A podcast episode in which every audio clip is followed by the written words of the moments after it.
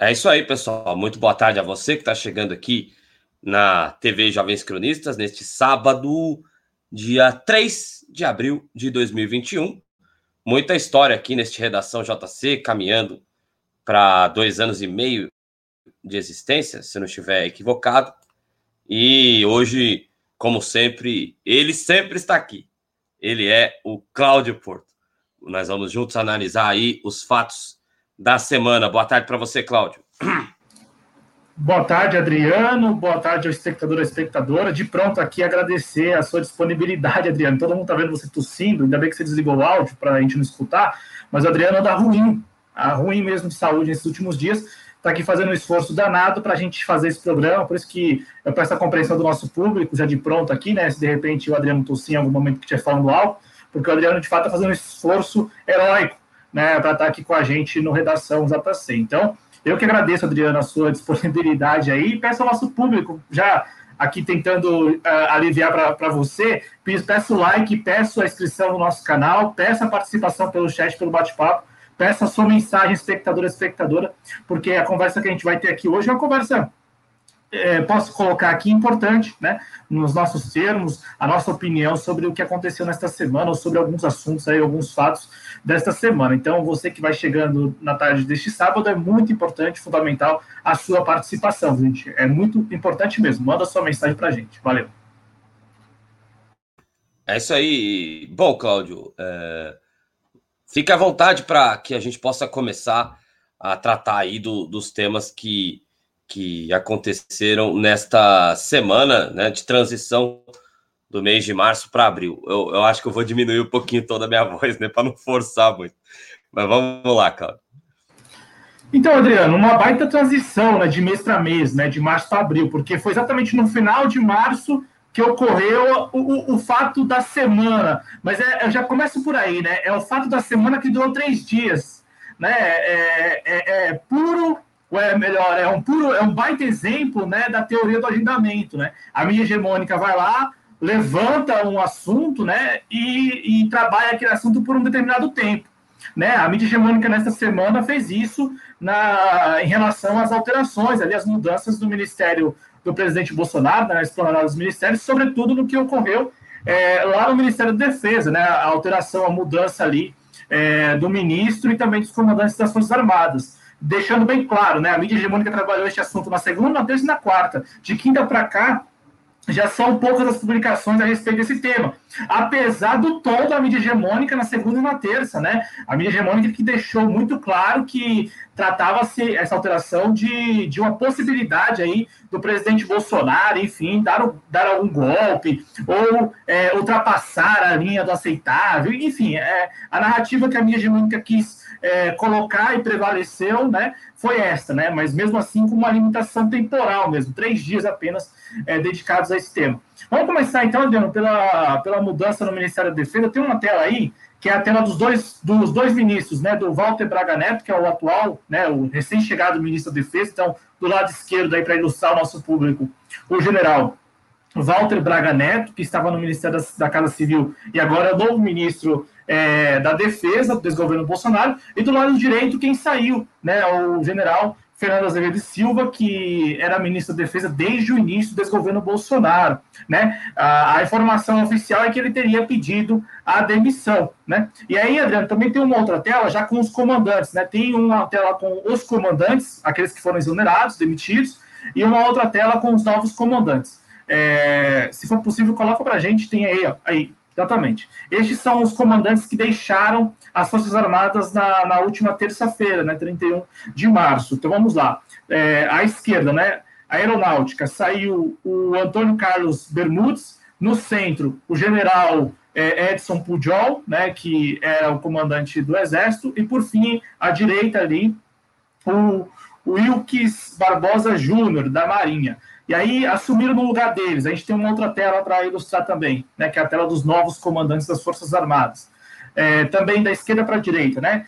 É, na aeronáutica assumiu agora o comando o tenente brigadeiro Carlos Batista Júnior. No centro, né, o general Paulo Sérgio Nogueira e à direita, né, aí terminando, o almirante de esquadra Almir Garnier Santos. Eles assumiram aí os, os, seus respectivos postos como comandantes das Forças Armadas, né? Aeronáutica, Exército e Marinha. Vamos analisar essa questão, Adriano. É, a gente conversou, inclusive, nesta semana, eu e você no JC Informa, né? O nosso programa de que a gente tenta fazer aí diariamente, né? De segunda a quinta, às 9 horas da, da noite aqui no canal. E a gente analisou né? E, e, e, acredito que ficou bem clara a nossa opinião sobre isso, né? De que são mudanças pra, para nada mudar, né? Porque, no final das contas, é, a narrativa da, da, mídia hegemônica ela é toda baseada em fontes anônimas, né? A gente até falou isso no próprio programa, na quarta-feira, na quarta não, perdão, na terça-feira, fontes anônimas, né, que, que sustentam essa a versão da mídia hegemônica de que é, essas pessoas que deixaram seus postos, né, o ministro da Defesa e os comandantes deixaram seus postos porque o presidente Bolsonaro estaria forçando as Forças Armadas a tomar partido do desgoverno Bolsonaro. É, como se as Forças Armadas já não tivessem tomado partido em relação ao desgoverno Bolsonaro, como se as Forças Armadas não fizessem parte das, da, do desgoverno Bolsonaro. Como se as Forças Armadas não tivessem nem mesmo feito parte da campanha ou da pré-campanha à presidência da República de Jair Messias Bolsonaro. É como se tudo que nós vimos e assistimos e observamos nos últimos seis anos, né, desde 2014 pelo menos, desde 2013, não tivesse existido. É como se a partir desta semana, que vai se encerrando hoje, o desgoverno Bolsonaro, o presidente Bolsonaro, de fato, estaria querendo que essas figuras todas, ou melhor, as Forças Armadas, representada por essas pessoas, tomassem partido. Portanto, apoiassem declaradamente o desgoverno Bolsonaro, como se elas já não fizessem isso. É, então, assim, é uma narrativa extremamente frágil, né, a narrativa da mídia hegemônica. Primeiro, porque se baseia em fontes anônimas. Veja, essas pessoas todas que a gente disse que saiu do desgoverno Bolsonaro, nenhuma, dela, nenhuma delas veio a público afirmar ou, ou desmentir o que a mídia hegemônica estava falando. Né? A mídia hegemônica, como eu disse no início deste meu comentário, trabalhou esse tema por três dias, não fala mais nesse assunto, né? algumas notas, enfim, mas nada é, comparado ao tom que a mídia hegemônica adotou nos três dias, segunda, terça e quarta, a respeito desse tema. Né? E, e, e na prática, estava sob o comando de um general do Exército, segue sob o comando de um general do Exército, né? agora é o Walter Braga Neto, que vocês devem, devem se recordar, é, foi o interventor lá naquela intervenção, né, como diria o Paulo Henrique Amorim, intervenção com dois S's, né, do desgoverno Temer ou dos militares lá no, no estado do Rio de Janeiro, em 2018, é, ele que estava na Casa Civil e agora é o novo ministro da Defesa. Então, assim, um general foi trocado por outro general, e os comandantes das Forças Armadas foram, foram trocados. Ué, a mídia hegemônica tratou o assunto como se o presidente Bolsonaro não tivesse mais é, quem colocar no lugar dessas pessoas. Como se é, o, o, ocorrido, o episódio, enfim, essas alterações, é,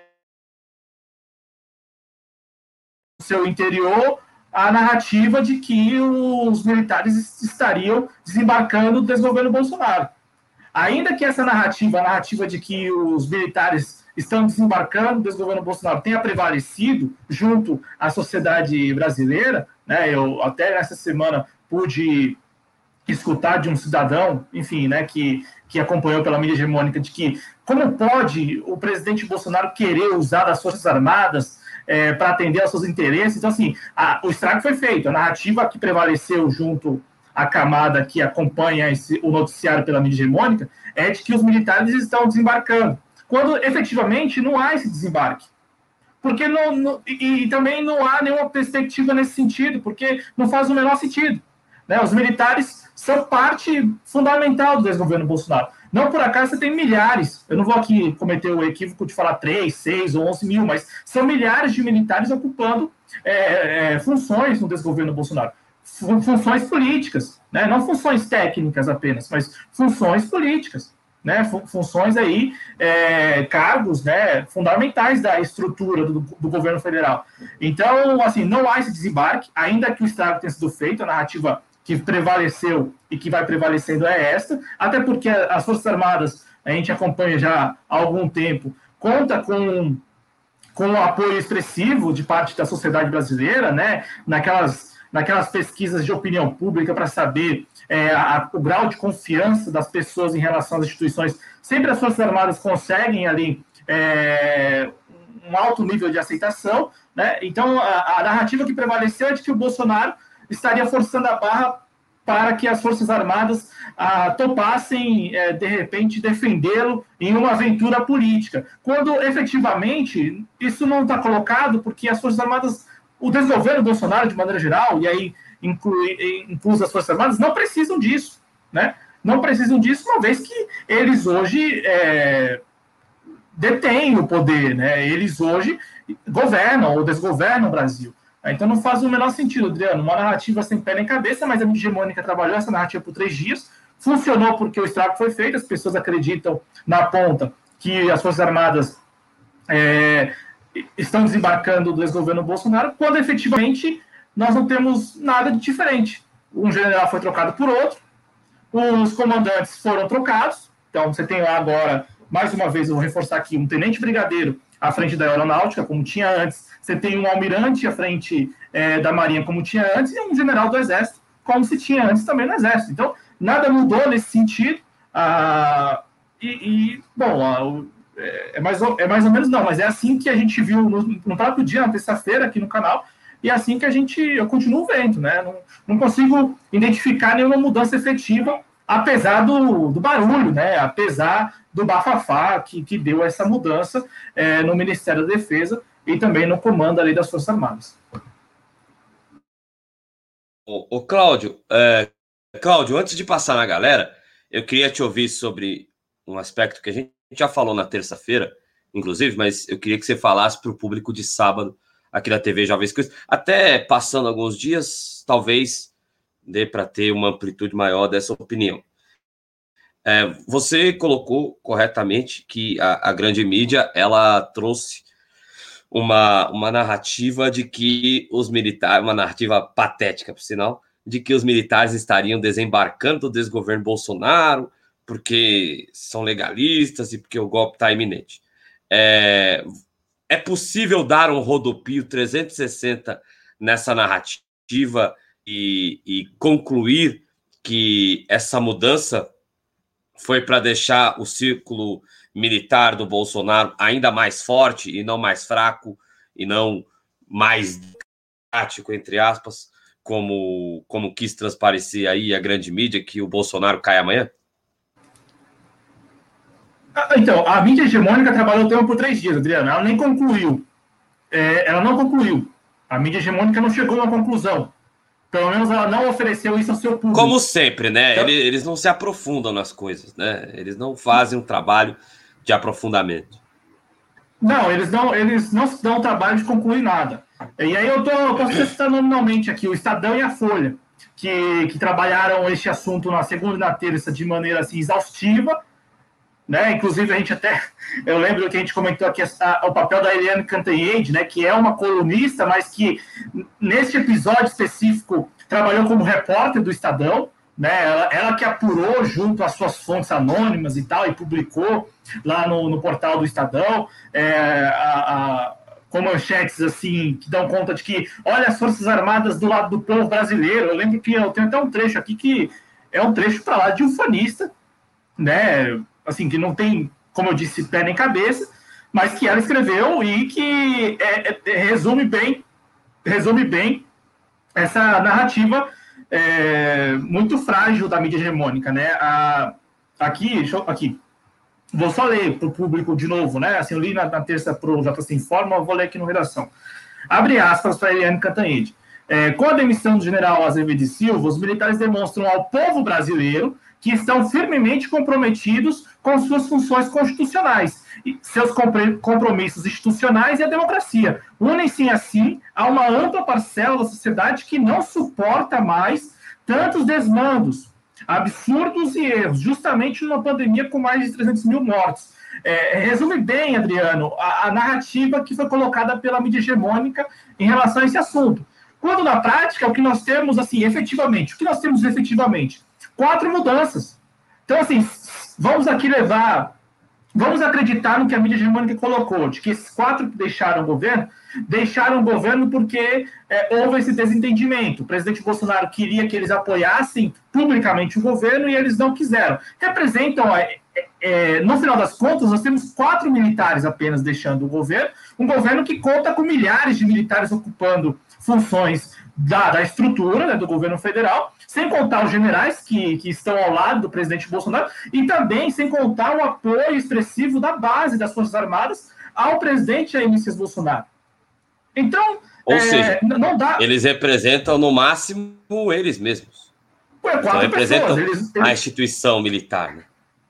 Isso, até porque o que nós vimos depois, né? Se a gente fosse acreditar no que está, está colocado, se, se, se, a mídia hegemônica tivesse, tivesse razão no que está, na, da forma como está fazendo a leitura do, do, dos acontecimentos, a gente teria um desdobramento que seria qual? Olha, vários militares deixando, já que não, não em, em tese não se conformam com essa atitude do desgoverno do presidente Bolsonaro especificamente.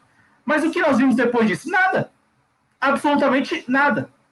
Né? Então, efetivamente, não há mudança há uma narrativa que foi colocada, que prevaleceu, que já fez o seu estrago, porque é, junto à opinião pública, né, a base da sociedade que, que, que, que, que tem aí alguma, algum apreço pela, pelas Forças Armadas, é, vem, vem, vem é, a, repercutindo essa narrativa, né, como eu disse, eu ouvi esta semana, como pode o presidente Bolsonaro querer é, usar as Forças Armadas, então, como se, como se é, fosse verdade, né? E, e, como se não fosse o oposto. As Forças Armadas, que, querendo ou não, é, trabalharam fortemente para a campanha do presidente Bolsonaro, para colocá-lo na posição que está hoje, que é a posição de presidente. Então, para deixar bem claro aqui a minha opinião, não há essa ameaça. O que pode haver, Adriano, e aí é, eu talvez não tenha tomado esse cuidado na terça-feira, mas eu vou deixar aqui registrado, pode haver algumas situações bem localizadas que, que vão, mais uma vez, suscitar essa discussão. Nós estamos na iminência de um golpe, entendeu? Que é uma discussão vazia na, na, na, na prática, porque não, não tem nada. Qual é o elemento que, que, que, que suscita essa discussão? E também, essa discussão, ela, ela parte no pressuposto de que nós, nós hoje já não estaríamos vivendo é, sob um, um, golpe ou um Estado é, que, que, que, que que, que, que, que não é republicano. É, entendeu? É, é, o pressuposto é vamos ter um golpe porque hoje nós estamos vivendo a, a, certa normalidade, ou a normalidade republicana, ou a normalidade do Estado Democrático de Direito, quando não é verdade. Então, assim, esse pressuposto também não faz o menor sentido. O pressuposto que hoje nós vivemos sob um regime democrático e passaríamos lá na frente, graças a um arrobo do, do presidente Bolsonaro, a viver sob um golpe de Estado. É, sabe, é, é, é, muito sem, sem nexo, né? Mas enfim, eu reforço, essa narrativa foi trabalhada por três dias apenas. Hoje, hoje, sábado, 3 de abril, quase ninguém fala mais desse assunto. A última publicação sobre esse tema foi uma, uma publicação da Folha de São Paulo, em que ouviu o Raul Jugman, que foi ministro do desgoverno Temer, né? Foi ministro da Justiça e depois também depois só ministro da, da Segurança Pública, né? E, e ele falando que ah, ele também foi ministro da Defesa, eu, eu, eu acho. É, agora não me recordo, mas assim, eu sei que ele falou isso. Ele, mais uma vez, veio com uma demão de que os militares é, estão ao lado da democracia, né, e não ao lado do presidente Bolsonaro, né, quando é, é uma coisa só. É uma coisa só, né? Então, fica aqui esse meu registro. Então, deixa claro, pode acontecer alguma coisa, mas nada como a mídia hegemônica está colocando. E acontecer alguma coisa deixando claro, alguma situação muito localizada, somente com o objetivo de instigar nas pessoas essa discussão, na minha avaliação vazia, de possibilidade de golpe.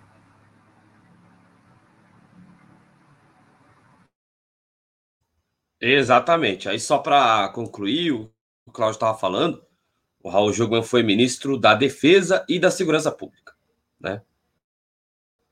É, o Ministério da Segurança Pública, ele, ele, em determinado momento, foi fundido ao Ministério da, da Justiça, mas quando houve essa difusão, o Raul Jugman foi deslocado para o Ministério da Segurança Pública. Né? Só para essa, essa informação.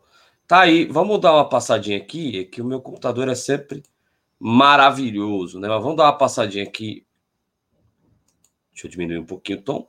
Vamos dar uma passadinha aqui no chat para conversar com os espectadores que estão acompanhando a TV Jovens Cronistas neste sábado, 3 de abril, sábado que para aí os católicos é o sábado da malhação do Judas.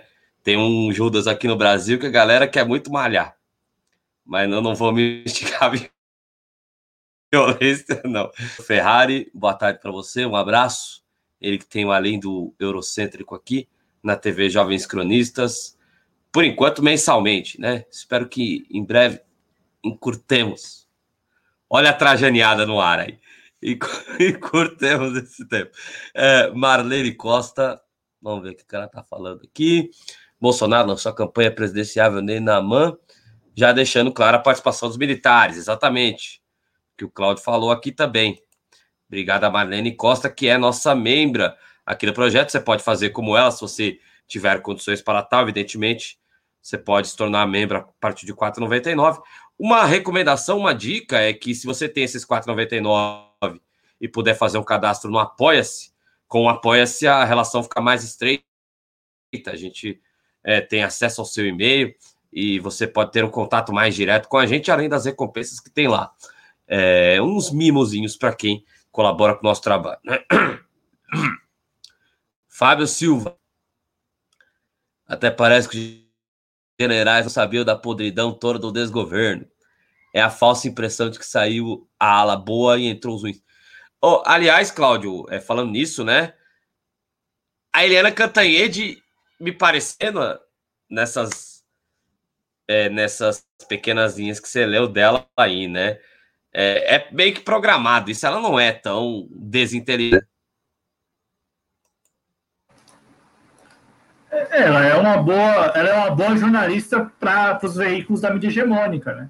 Ela é aquela pessoa que você pode contar que é, foi isso que aconteceu. Ela tem acesso a essas fontes, deixando bem claro, né? A gente falou disso na terça e reforço hoje. Tudo que veio à tona veio a partir de fontes anônimas. Estes sujeitos que deixaram o desgoverno, eles não deram nenhum pio a respeito da, das razões que levaram eles a tomar essa decisão de deixar o desgoverno.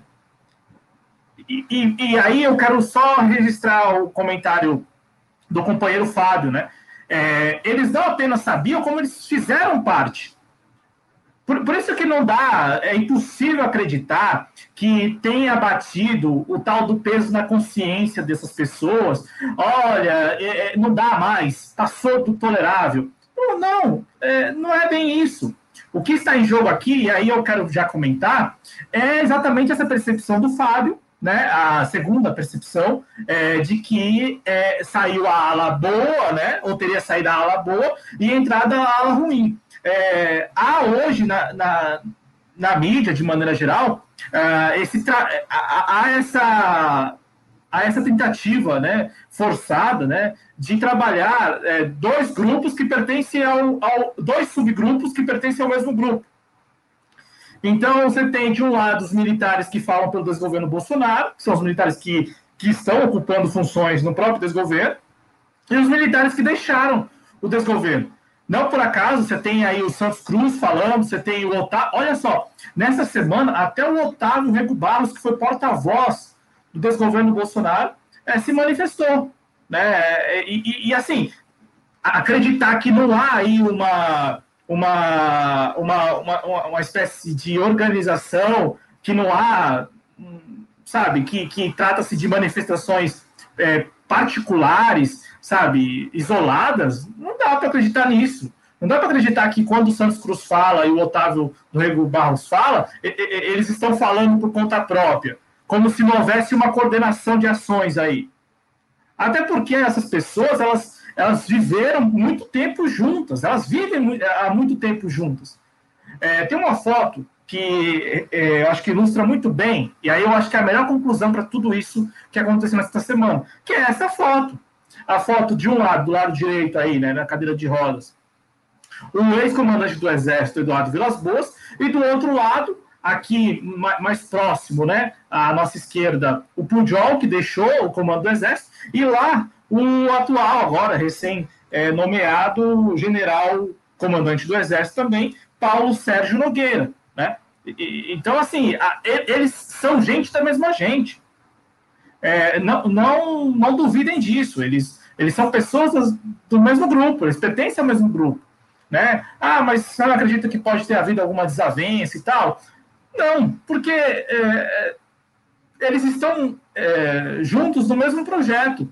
Né? É, como a companheira lembrou, a Marlene, a AMAN, né, que, é a, que é a Academia Militar das Agulhas Negras, é, e, e, não só a AMAN, mas também, enfim, quartéis aí de, de das polícias militares e tal, é, receberam o presidenciável Jair Bolsonaro para conversar e dialogar com aquela base de baixa patente da, das academias, né, por muito tempo. Então, assim, é forçar a barra mesmo falar que agora, agora que as Forças Armadas é, serão usadas é, politicamente pelo presidente Bolsonaro.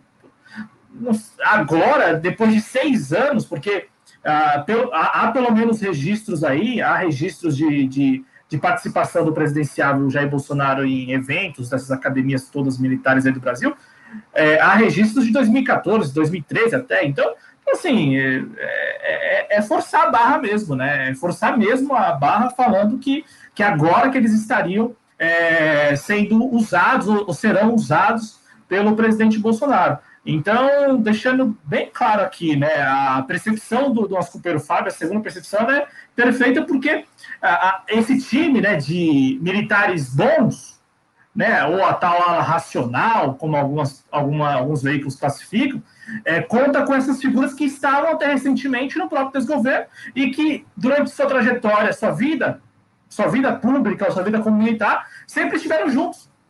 O Carlos, o, o, o Carlos Alberto Santos Cruz é, pelo que a mídia diz, é amigo do presidente Bolsonaro há 40 anos. Há 40 anos.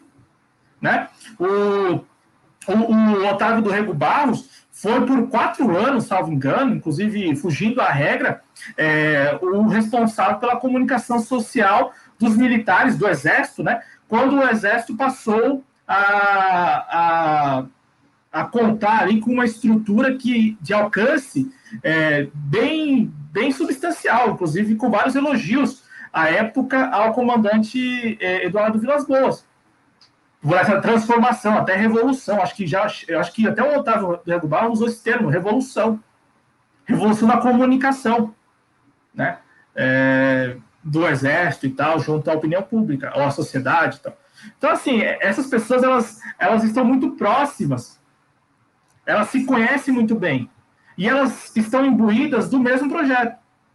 Elas fazem parte do mesmo projeto. Então, hoje em dia, a mídia hegemônica escuta, de um lado, o Santos Cruz e o Otávio do Rego Barros, e do outro escuta o Walter Braga Neto, o Luiz Eduardo Ramos, o General Pazuello até recentemente, e os que saíram, esses quatro que deixaram o desgoverno nessa semana, eles não falaram nada publicamente. Eles não, não falaram nada publicamente. Então, nós ficamos com essas versões aí, algumas até contraditórias, né? mas são as versões que, que vieram a público.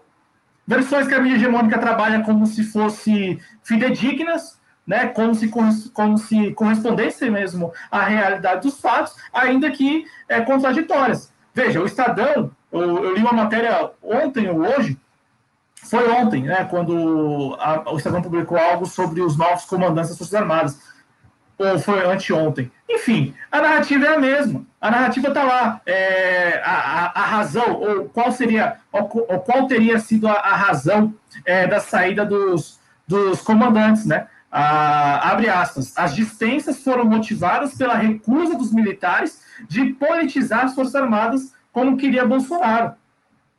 Pô, onde está isso? Né? É, é, como se nós todos aqui, por isso que até às vezes dá, dá para falar que subestimam a nossa inteligência. Porque é, é, como se agora, a essa altura do campeonato, as Forças Armadas passassem a ser politizadas quando elas já não estão politizadas. E já estão. A base das Forças Armadas está politizada.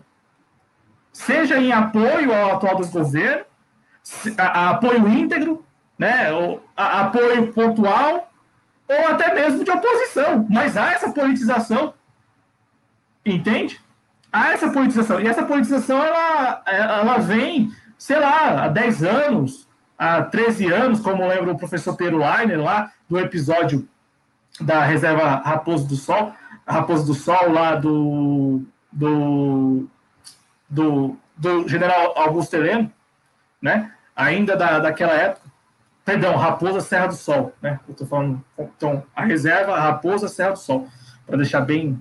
Então, assim, o professor Peruaira lembra desse episódio como um marco dessa politização, quando o Augusto Heleno vai lá e, e se manifesta publicamente contra a política indigenista do governo Lula. E depois vários outros episódios. Eu estava acompanhando no Twitter, tem um, tem um perfil de um, de um, de um de um usuário chamado Guilherme Lemos. Posso estar equivocado sobre o seu nome, mas ele lembrou também de um episódio de 2012, 2011, 2012, quando também o mesmo Augusto Heleno, ele foi lá e, e não podia, se, é, havia uma, uma ordem do ministro da Defesa da época, ainda no governo Dilma, para que não houvesse manifestações públicas de apoio ou de celebração à ditadura militar.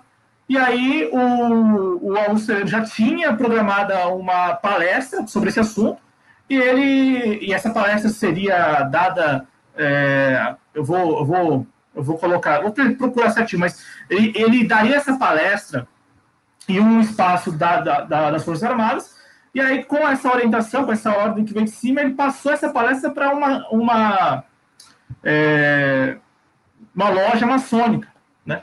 Na época e deu a palestra. E deu a palestra. No final das contas, que é o resumo da, da ópera, ele deu a palestra. Então, assim, essa politização das Forças Armadas, ela tá aí, ela é presente, inclusive. E alcançou é, o mesmo público-alvo, diga-se de passagem. É, não, no final das contas, ele deu a palestra do jeito que ele queria dar e tal, mas o fato é, é essa politização já, já vem de muito tempo, ou de algum tempo. Agora a mídia hegemônica forçar a barra falando que agora que o presidente Bolsonaro quer politizar, aí na boa, né? Tem que ter, sei lá, é muito difícil de. Mas, enfim, o estrago foi feito, que a narrativa que chegou às pessoas é esta, né? De que as Forças Armadas estão abandonando ou desembarcando o desgoverno Bolsonaro, ainda deixando claro aqui que ninguém aqui concorda com essa narrativa. É a narrativa que a hegemônica colocou e alcançou as pessoas.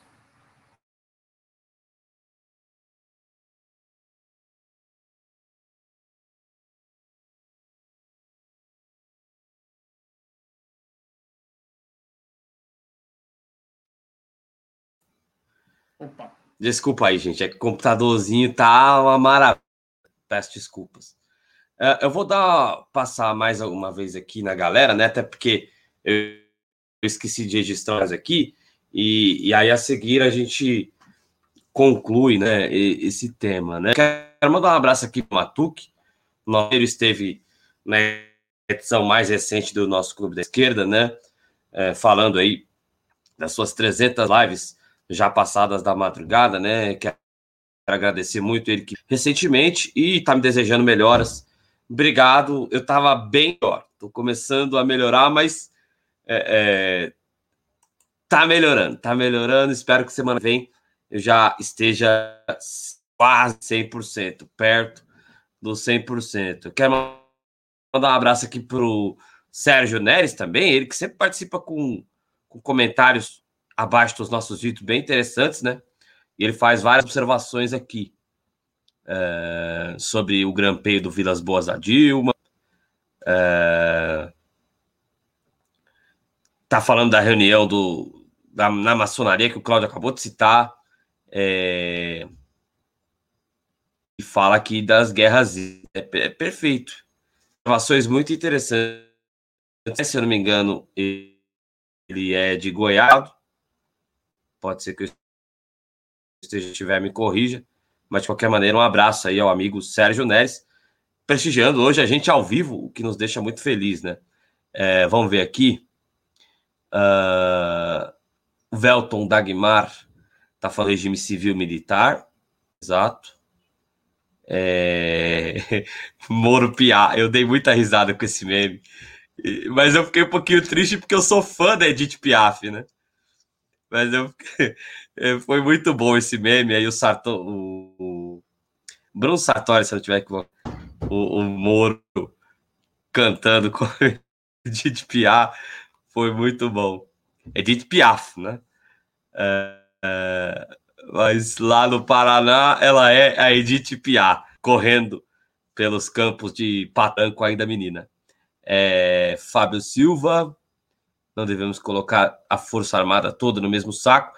Não podemos, mas eu acho que quem tem algum tipo de, de, de liderança hoje nas Forças Armadas meio que foi para essa politização que colocou isso aí no poder, né? É, é aquela história é, que o Cláudio falou. É, deixa eu só passar aqui em outros comentários, porque aí eu quero enfatizar algo do que o Cláudio falou para não ficar nenhum ruído de comunicação. É... Zenóbio. E... Camuflagem de Forças Armadas distanciado Bolsonaro. Eleger Mourão. Acho muito difícil, Sérgio. Apesar que o Cláudio fala, né? Quem eles abraçarem entra no que eu digo, efetivamente manda no Brasil, mas não acho que apostariam no Hamilton Mourão, não. Acho que apostariam no Hamilton Mourão em uma eventual queda do Bolsonaro para acalmar os ânimos, né? O Hamilton Mourão, né? Eu sou do subúrbio, eu sou milico do subúrbio. Talvez, mas para ser, para ter o um mandato, ele enquanto titular, daqui a pouco quero ouvir até o Cláudio Porto sobre isso, se ele quiser falar, ele, enquanto titular para a presidência da República, não, não vejo assim, não. É... Então, vontade eles têm, né?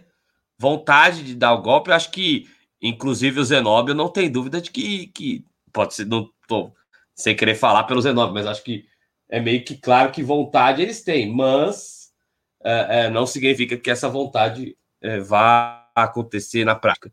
É... Brasil no espectro de uma guerra. E isso, o Matuque está lendo esse livro na madrugada. Eu muitas vezes entro lá na madrugada, mas fico caladinho. E aí eu reparei que o Matuque está lendo realmente esse livro. É, não sei se já terminou, mas é o livro do Piero Leiner, né? Muito legal que o Matuque esteja tenha lido, não sei se ainda se já terminou ou não, lido esse livro, né? E ele está fazendo realmente uma série. Ele, inclusive, falou sobre isso no Clube da Esquerda. Está fazendo uma série uh, sobre as Forças Armadas, né? Uma série bem interessante lá do canal dele. Uh, antes de devolver a palavra para o Cláudio, uh, eu gostaria de dizer que a gente, o Cláudio falou algumas vezes aqui de fontes anônimas. É, e aí eu quero só enfatizar, né, Cláudio? Evidentemente que você tem a ciência de que não tem problema nenhum que as fontes sejam anônimas, é protegido pela Constituição. O que o Cláudio está querendo dizer é o seguinte: não há nenhum posicionamento efetivo que indique um desembarque dos militares do desgoverno Bolsonaro, ou um desembarque dos militares deste estilo de política, né? Não tem problema nenhum a, a fonte ser anônima. Agora, não há um indicativo real de que, olha, os militares estão desembarcando desde o governo Bolsonaro. A gente não está, de maneira nenhuma, querendo. Talvez a gente desqualifique até a maneira eh, se é, como que se deu uh, esta narrativa que a Eliana e que outros é, da mídia hegemônica colocaram, né? Mas uh, não há nenhuma descredibilização da fonte anônima, apenas a observação de que não há nada que indique oficialmente que haja alguma espécie de desembarque é, em relação ao desgoverno Bolsonaro. Cláudio, você tem algo a concluir? É, é só reforçar isso. Eu nem eu acho que nem precisava entrar nesse mérito, porque né, a, Não, é, é bom porque é, a galera fica buscando casca de banana depois para encher os pacovar. Então eu, eu, eu tô cada vez mais deixando tudo explicadinho nos mínimos detalhes, porque o que tem de sujeito por aí que gosta de uma casquinha de banana, sabe, que é que tem algumas infelicidades e fica procurando coisa para ficar desqualificando o trabalho ali. Então eu tô eu tô muito alerta com relação a isso, Cláudio. Ah, não, mas é assim, em relação às fontes anônimas, é porque o assunto é um assunto que a própria mídia hegemônica tratou com muita relevância, né? Tratou como algo, inclusive falou assim, a primeira vez na história do Brasil, pela primeira vez desde 77, a crise militar, enfim, a mídia hegemônica criou esse ambiente, essa atmosfera, né, que, que colocava os fatos lá no alto. No entanto, é, essa atmosfera ela foi toda sustentada em fontes anônimas que entregaram à mídia hegemônica, aos seus interlocutores, versões desencontradas. Tanto é que você tinha quem falasse que eles saíram porque é, o presidente pediu que as Forças Armadas se posicionassem em relação ao Lula. Aí tem aqueles que falam que o que aconteceu foi porque o presidente falou meu exército.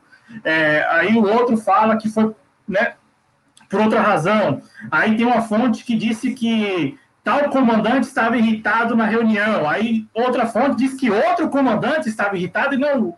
Então, assim, a, a, o problema todo é você criar uma atmosfera, é, dar uma seriedade a um assunto baseado em fontes anônimas, e mesmo depois que os sujeitos saíram, nenhum veículo que eu saiba procurou, ou, ou se procurou, conseguiu ouvir a versão oficial, que seria a do Fernando Azevedo Silva e dos comandantes das Forças Armadas. É como se o assunto terminasse. É como se o assunto tivesse terminado na quarta-feira e acabou. É assim que a mídia hegemônica está, está tratando o assunto. Né? E aí, eu quero só repercutir dois comentários, né? Porque tem um, tem um espectador que está falando da, em relação ao golpe, né? Essa, poxa vida, o golpe já foi dado se você observar hoje em dia, não há mobilização alguma contra o desgoverno Bolsonaro, é, mobilização real, apesar dos desmandos. E aí eu falo desgoverno porque eu, eu não curto muito, já há, um tempo, eu não curto fulanizar a questão em relação ao presidente Bolsonaro, porque eu vejo nele um para-raio. Há uma junta que desgoverna o Brasil. Né? Essa junta é a responsável pelos desmandos. Né? Então, assim, não há, uma, não há nenhuma mobilização. Veja, na base, a base da sociedade, neste momento, está aí tendo que enfrentar a crise sanitária, social e econômica da pandemia do novo coronavírus sozinha. A base da sociedade está lidando com a pandemia sozinha. Sozinha mesmo. Com seus escassos recursos. Sem, sem que haja qualquer mobilização real para reverter esse quadro. Ah, a gente está vendo e até repercutindo a crônica aqui no canal. A gente viu aí a questão da inflação no ano passado e neste ano também, neste, neste início de ano. A inflação que bate sobre alimentos, bebidas, transporte, energia elétrica, botijão de gás. E mesmo assim, neste ambiente, que é um ambiente que, em que o brasileiro mais pobre ele fica ainda mais vulnerável, mesmo neste ambiente, mesmo nessas condições, não há mobilização. Né? E aí, é, isso corrobora a versão de que já vivemos sob um ambiente, ou em um ambiente que, em, no, no, qual impera a, a, aqueles que, que estão que são hegemônicos e que estão lá detendo o monopólio da condução econômica do país, da, da enfim, da, das políticas, né? É, da, da, da, não, é, o Zenobia falou assim, Cláudio, a crise não é sanitária. Não, a crise é sanitária, social e econômica, a crise da, da pandemia do novo coronavírus, que foi aprofundada, né, na verdade, né, porque a gente até falou isso no ano passado, né, já estávamos vivendo uma crise e a pandemia aprofundou. Mas, enfim, para deixar bem, bem claro aqui que hoje em dia já vivemos condições que corroboram a versão de que vivemos sob um, regime que não é esse regime que muita gente fala aí, que é o regime republicano, em que o Estado Democrático de Direito ele é defendido e levado a sério, né?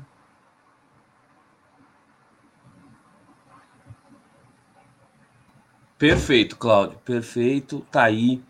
Essa é a nossa visão sobre toda essa dança das cadeiras aí dos militares durante a semana, né? E corroboro o que o Cláudio falou existe uma crise, nós estamos repercutindo quase que diariamente no, no nosso JC Informa, né? E também aqui no Redação Sábados, o que está o número de vidas que se perdeu, né? Então, ela tem ambos os espectros, não adianta.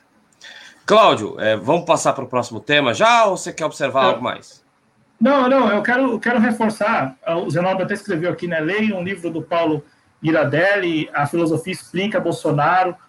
É, e entendam que o, o Bolsonaro não quer dar golpe. Neste canal aqui, é a minha avaliação, acredito que a avaliação do Adriano também, ninguém aqui neste espaço, pelo menos que eu saiba, né, enfim, acredita na possibilidade. Eu mesmo não acredito, não vou falar pelos outros, então vou falar por mim. Eu mesmo não acredito, tanto é que é o que a gente tem feito nessa semana e em todas as outras vezes em que é, isso veio à baila, né, essa, essa discussão. Ninguém aqui, pelo menos neste espaço que eu me recorte, é, a gente não acredita nessa possibilidade porque não faz sentido, uma vez que já estão no poder.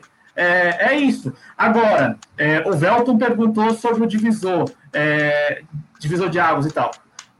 Há quem acredite, e eu tendo a acreditar é, nessas pessoas, que é, isto que nós estamos acompanhando é, foi planejado, premeditado. Né? Haveria um momento do descarte de Jair Messias Bolsonaro. Né? E talvez estejamos assistindo neste momento o início desse descarte, né? É, com essa narrativa que prevaleceu de que as Forças Armadas é, estariam desembarcando o desgoverno Bolsonaro. Né? E aí, para deixar bem, deixar aqui tão um fato que a gente deu aqui com, com exclusividade no canal. É, recentemente, a coisa de um mês, né, um mês, um mês e meio, a mídia hegemônica tratou de um assunto que está passando ao largo de todo mundo que é o tema da, da lei orgânica das polícias. E aí eu lembro que a gente deu com exclusividade neste canal o fato de que a oposição na Câmara dos Deputados, com exceção do PDT, é, optou por não participar da comissão especial que está tratando desse assunto. E aí eu, eu, falo isso, Adriano, porque vira e mexe, você tem, como eu vi nessa semana, o Alessandro Molon, né, deputado do, do PSB, é isso, né? PSB do Rio de Janeiro, ele, ele falando que o presidente Bolsonaro pode estar tra tramando um golpe, mas não via as Forças Armadas, e sim com a possibilidade de, de, de usar as forças policiais e tal de todo o país. É, e, e, é bem contraditório esse discurso, porque a, o PSB, com aqueles dados que nós temos aí disponível, que a gente divulgou já mais de uma vez neste canal, o PSB abriu mão de participar da comissão que está tratando da lei orgânica das polícias né? As polícias que, que, que, que vivem sob um regime ainda baseado no decreto da ditadura, né? lá de 69. Então, para deixar bem registrado, o, a oposição que fala neste momento, mais uma vez, falou de possibilidade de golpe via Forças Armadas ou via polícias e tal, é a mesma oposição que na Câmara dos Deputados, quando teve a oportunidade de trabalhar um assunto muito é, caro para as polícias, optou por não fazer parte, com exceção do PDT, né? Com exceção do PDT. O PDT é, tá lá, tem lá seus integrantes, né? É, inclusive o deputado Paulo Ramos, do PDT do Rio de Janeiro, a gente tentou conversar com ele na época, né? tentou agendar aí para ele vir aqui, até explicar um pouco para a gente, né?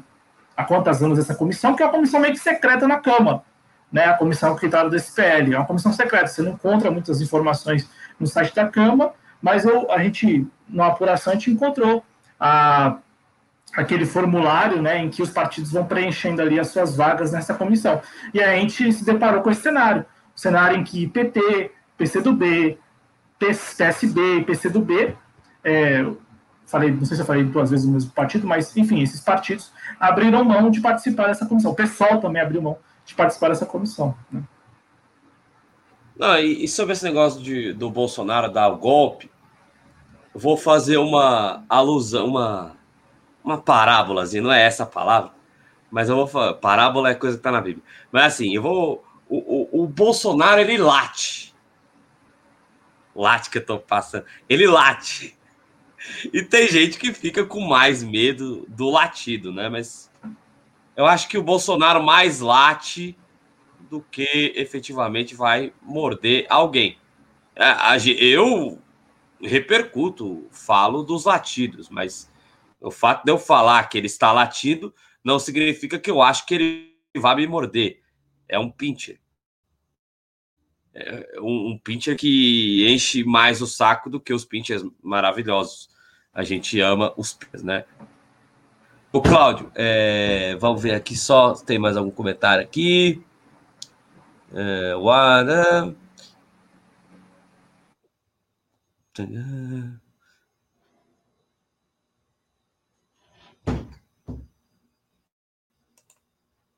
Claudio, você consegue decifrar aí a, o que o Leandro Ferrari disse, porque eu, eu vou, não alcancei o comentário. Não, a, a, vamos ler e a gente, até com a ajuda dele mesmo, né? Ele vai ajudar a gente a decifrar, mas eu acho que acredito que eu tenho entendido. É, Cláudio, se você quer pastorear ovelhas, não tem que ter dois lados, tocando hora aqui, hora ali, e as ovelhas indo de um lado e de outro, andando para frente, meio que em zigue-zague até o destino. Basicamente é o que nós, se a gente pegar isso que ele colocou e transpor para a nossa realidade, a gente tem exatamente isso: dois lados que no final das contas leva as pessoas para o mesmo lugar, né? É, para o mesmo destino. Né? É, então, veja, a, essa semana, uma semana em que houve muito barulho sobre essa mudança, principalmente no Ministério da Defesa, apesar das outras mudanças. Você teve a situação falando que ah, o presidente tem toda tem a prerrogativa de trocar, ele precisava trocar e tinha que trocar e tal. E até aqueles falando, como eu vi hoje, né, o Augusto Heleno estava no Trend Topics hoje do, do Twitter, porque eu não sei de onde saiu isso, mas saiu de algum lugar e está repercutindo. O, o, Leandro, o, o Augusto Heleno, o vovô Voyer, ele, ele, olha só a narrativa que, não, pelo que eu vi, ela não partiu dele, mas, enfim, a narrativa é que ele teria identificado nesses sujeitos que deixaram o governo federal, né, esses comandantes e o, o, o, e o ministro da Defesa, teria identificado neles golpistas.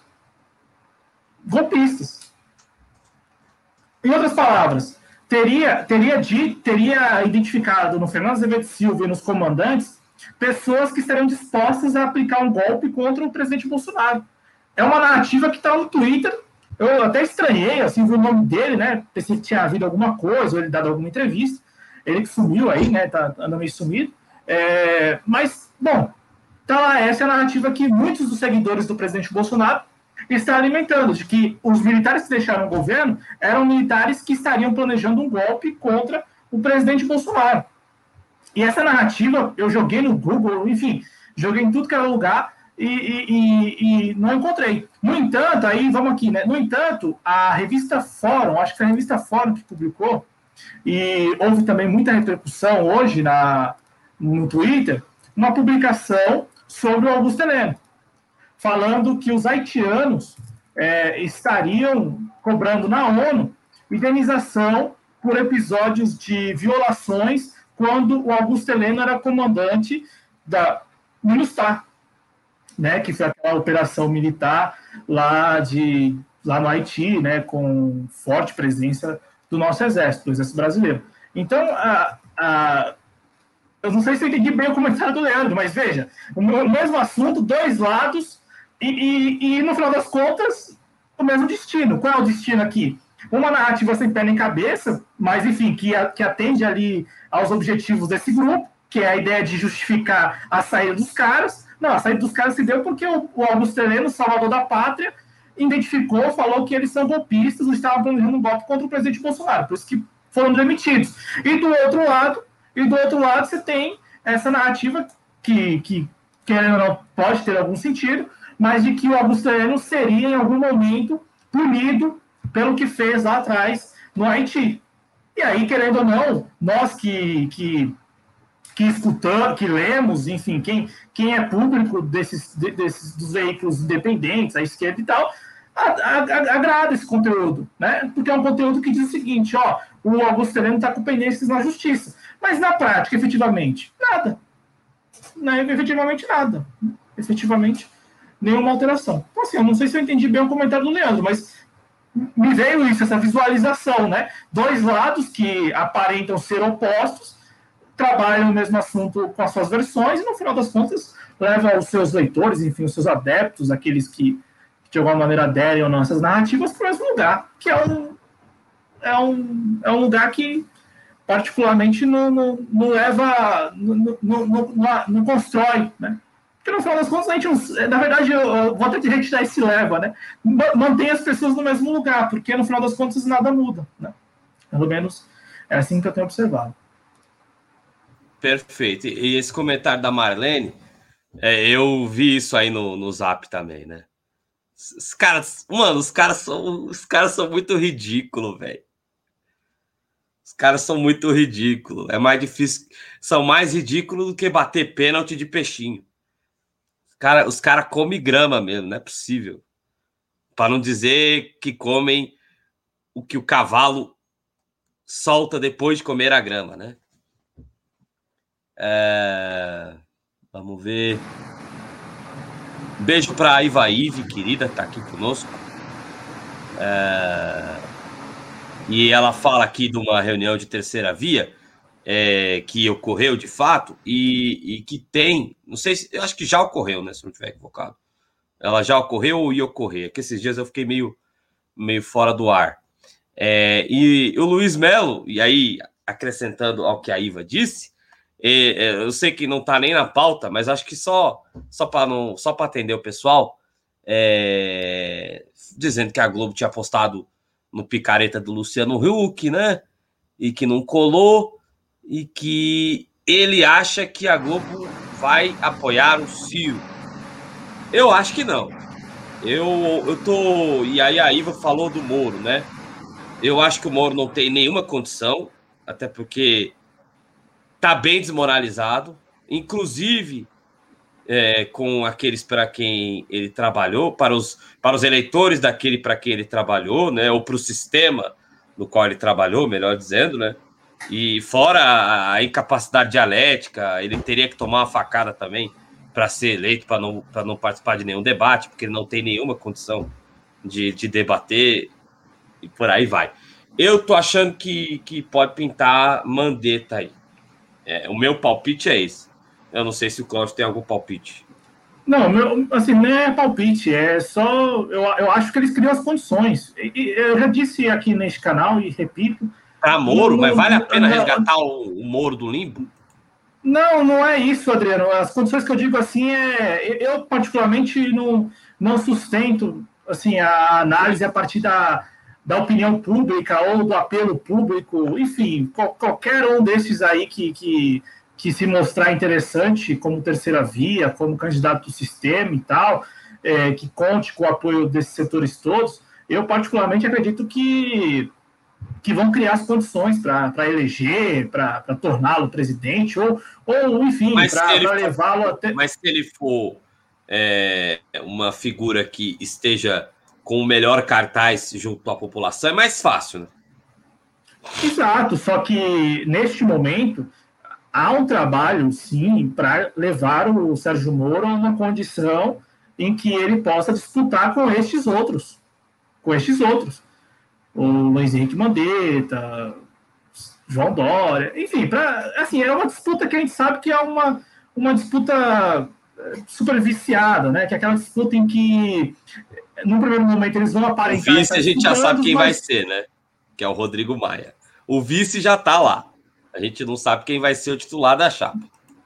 É, eu, eu já não entro nessa área porque eu não, não, não, sei, eu não sei. Não posso nem, nesse caso, especular porque eu não sei mesmo. Agora, a, a, só para deixar bem, bem correta a informação, é, hoje o Augusto Heleno estava no Trend Topics, por essa razão que eu trouxe, né, dos, dos militantes bolsonaristas, enfim, sei lá de onde eles tiraram isso, de que o, o Augusto Sereno falou: olha, demite esses caras aí que eles são golpistas.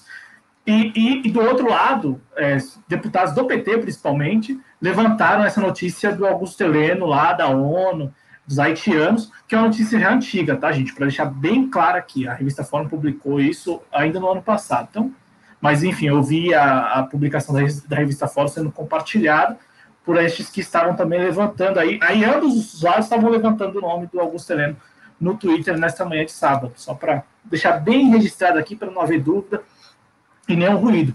Mas aí, para terminar, aqui, eu acho que ainda temos que. A, a, a gente tem algumas telas aí para exibir dos, dos ministérios, mas só para concluir mesmo em relação a tudo isso que nós vimos aqui sobre os militares. Né?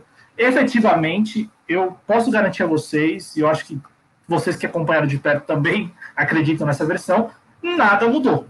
Efetivamente, nada mudou eu mostrei, nós mostramos a foto do, do Vilas Boas, porque representa muito bem isso. Né? A conclusão, já que a mídia hegemônica não fez, não, não, não deu ao seu público a, a, a conclusão daquilo que ela criou na segunda, terça e quarta, nós aqui é, reproduzindo é, esta publicação. Tem até a publicação, Adriana, é, é, tem a publicação do, do Exército, é uma das telas, acho que é a última tela, a penúltima tela, tem a publicação do Exército, de onde a gente tirou essa foto que ilustra a nossa miniatura. Ah, não, ah, só, então já que o Adriano compartilhou a tela com vocês, aqui é o perfil do Guilherme Lemos, né, de onde eu tirei aquela notícia agora há pouco, aquela informação, de que a politização já, de, já vem de muito tempo, e aqui o companheiro Guilherme Lemos, que particularmente eu não, não conheço, mas passei a acompanhar no Twitter, ele faz uma thread, né, uma sequência de tweets, mostrando é, ao menos um episódio em que é, o Augusto Heleno havia já, é, enfim, desrespeitado a ordem que veio de cima para baixo, que era de que não precisava, não era é, para ter a, a, qualquer celebração ou menção a, a, a 31 de março, né, a, a ditadura militar. Mesmo assim, o Heleno conseguiu lá no arranjo realizar a palestra em outro ambiente, que foi na loja maçônica, isso em 2011. E aí, já que o Adriano trouxe esse, compartilhou a tela aqui com a gente, só quero é, registrar que quando a gente fala as Forças Armadas, e aí ontem o Duplo Expresso fez uma, uma baita live, né, aqui, juiz de valor meu, né, uma baita live com é, militares das, da reserva, dois militares, além do Pedro Leiner e do, do Romulus Maia. E aí, aqui eu não vou trazer nenhum trecho da live, porque eu acho que quem quiser e puder acompanhar, assistir lá, vale a pena, mas é, a gente tem que lembrar que há a hierarquia, Adriano, né? Então, assim, quando a gente fala Forças Armadas, é porque, veja, a cúpula, a cúpula participa do desgoverno, e isso causa o tal do efeito cascata, né? Então, assim, a cúpula defende, a base tem que defender. A base tem de defender.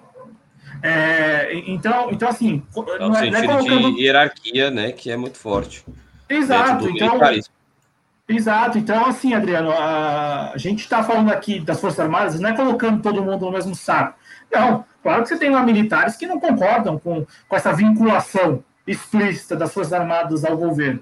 No entanto, inclusive os militares que estavam, os militares, né, os convidados lá de ontem da live do Duplo deixaram claro isso, que eles não concordam com essa vinculação. Eles não veem com bons olhos. Só que o que há? Há um, há o, há o fator hierarquia, né? há esse aspecto da hierarquia, então há a obrigação mesmo de todos apoiarem. Né? Então, para deixar bem claro e, e, e, amarrar essa questão, o presidente Bolsonaro fez o trabalho com o aval e conivência da, da cúpula das Forças Armadas nos últimos seis anos para capitalizar junto à base das Forças Armadas, o apoio, enfim, as pessoas apoiam mesmo, né? É, o presidente, ele, a maneira como ele é, trata as questões, e a cúpula está lá ocupando funções de Estado, é, funções de governo, né? não de Estado, mas funções de governo, é, nessa junta que desgoverna o Brasil. Então, para deixar bem amarrada essa questão. E aí a tela que eu gostaria que você compartilhasse, Adriano, tá aí, é uma telinha que está aí da, disponível, que é é um print da publicação do Exército. E aí a gente arremata mesmo essa questão da defesa, na minha avaliação. É, tem um print aí de uma publicação do Exército, de onde a gente tirou essa foto que ilustra a nossa miniatura. Está lá embaixo. Acho que eu subi, eu, eu consegui subir antes, eu subi é, por último, ou penúltimo. Ah, sim. Acho que é aqui, isso. A, a, publicação do Exército é a conclusão para esta semana, né? Antigo, atual e futuro comandante do Exército de Caxias. Laços inquebrantáveis de respeito, camaradagem e lealdade. Exército Brasileiro, braço forte, mão amiga. Então, assim, baita conclusão para tudo que a gente viu nesta semana. Conclusão é qual? A que a gente vem falando neste canal, ao menos desde terça-feira. Não mudou nada efetivamente, apesar do barulho, apesar do bafafá. Perfeito, Cláudio. É... Eu só quero, é, para a gente poder mudar de assunto, finalizar aquele tema que eu entrei através do chat em relação à questão presidencial. Sempre vai rolar isso, né? É sempre uma curiosidade e uma vontade da galera de debater. A Marlene coloca o nome do Eduardo Leite aqui. Eu acho que o Dória não vai deixar. Né? O Dória manda no PSDB hoje em dia, né? E a Iva tá falando aqui que o HC e o Temer se eles teriam viabilidade, é, não é do, nem do interesse deles, né? Eu acredito que eles vão ficar por trás do candidato de centro. Acho que o Cláudio de centro-direita, de direita, né? Acho que o Cláudio concorda com isso também, não tenho certeza, né? Mas eu acho que eles vão ficar por trás, orquestrando ali né? Eu lembro das marionetes, o Master of Puppets. Ele será um master e o candidato deles vai ser uma puppet, né? Uma marionetezinha. E acredito que e acredito não, mas espero que não vá nem para o segundo turno, né? Mas é, como o Cláudio disse, né? A gente não pode subestimar nos bastidores é, política brasileira, né? Eu nem entro muito nessa seara, mas realmente é algo que a gente tem que ficar de olho. É... O Velton continua debatendo é, essa questão do, do que fizeram. É sempre, a gente sempre, em alguma história, ah, não foi golpe, foi golpe. Esse comentário do é didático, eu não vou nem ler, mas eu vou colocar ele na tela. Né? É, enfim, titular da. É... É, o, e a Iva tá falando aqui do Santos Cruz no meio da reunião, né? Ah, mas uma reunião que tenha o FHC, ele, apesar de ter, ter tratado meio mal os caras, mas ele é dessa raiz aí, né? É, concordo, Marlene, concordo, mas a roupagem que eles querem tá tucando agora, né? Como se a direita, como se a direita tucana também não fosse extrema direita, mas o Bolsonaro é uma espécie de substituto do Paulo Maluf, né? Ele, ele transcendeu um pouquinho isso, é, na minha é visão. Que, é que é que efetivamente e... isso não importa, né? Vai, claro. Efetivamente isso não tem valor a classificação extrema-direita, direita, centro, esquerda, extrema-esquerda, é, para o grande público não muda nada, porque o, o, o, que vai valer mesmo é a imagem que será transmitida, né? E, e, e todo aquele trabalho para criar uma percepção nas pessoas de que o candidato é o melhor candidato, independente do, do, do histórico, do trajeto. Por exemplo, você agora há pouco, Adriano, falou da questão do Sérgio Moro. Eu, particularmente, não vejo, não vejo tão é, descredibilizado, né, tão por baixo assim. O Sérgio Moro, ele, ele pode hoje não contar mais com todo aquele apoio público que ele contava há cinco anos atrás. E assim, eu ainda nem sei como medir isso, porque no Twitter ele não conta. É, agora, bom, andando nas ruas, se a gente perguntar, talvez a gente se surpreenda nesse sentido. Talvez a gente possa ser surpreendido no sentido de que o Sérgio Moro tem sim apoio público, assim apoio político e, e das pessoas, né? Porque fica no imaginário, né? Não dá para desconstruir aquilo que a mídia hegemônica trabalhou exaustivamente durante alguns anos, né? Criou essa imagem do Sérgio Moro. No Twitter, é, é aquela percepção de rede social, né? Na percepção de rede social que o Sérgio Moro anda por baixo, mas andando nas ruas, talvez a gente tenha essa surpresa aí, essa, enfim, né, a, percepção mude. Olha, Sérgio Moro não está tão por baixo assim. O fato é que neste momento é, ele está sendo trabalhado mesmo, né? Ele participou por dois domingos seguintes, é, consecutivos de uma reunião que ela, a princípio, não é pública, né? Que é a tal da reunião do parlatório lá. Ela não é pública, não é uma live pública. Mas, coincidentemente ou curiosamente, no dia seguinte, a mídia hegemônica já detém como se tivesse transcrito toda a live, né? E consegue publicar isso para o público, né? O que o Sérgio Moro falou e tal, com muita rapidez, apesar da live não ser pública. E está aí dialogando com alguns setores que, que, que contam com é, a, a, com, com, figuras que apoiam o governo.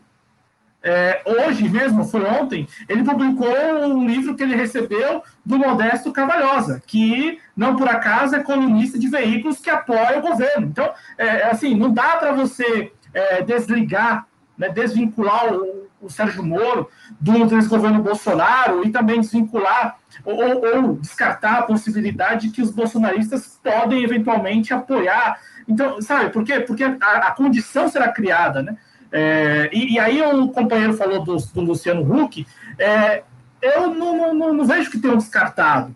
A, a, coisa vai acontecer ainda no ano que vem, até lá muita água, né? Vai passar por baixo da ponte. Então, assim, não dá para a gente considerar o que nós temos hoje como já o definido para o ano que vem. O fato é que, é que está todo é mundo mobilizado. Quando se fala quando se, desculpa, Cláudio, quando se fala que o Hulk está descartado, é mais no sentido de que ele mesmo estaria se, destar, de, se descartando porque ele não quer entrar para perder. Ele quer entrar para ganhar, para ser o, o candidato de oposição ao Bolsonaro.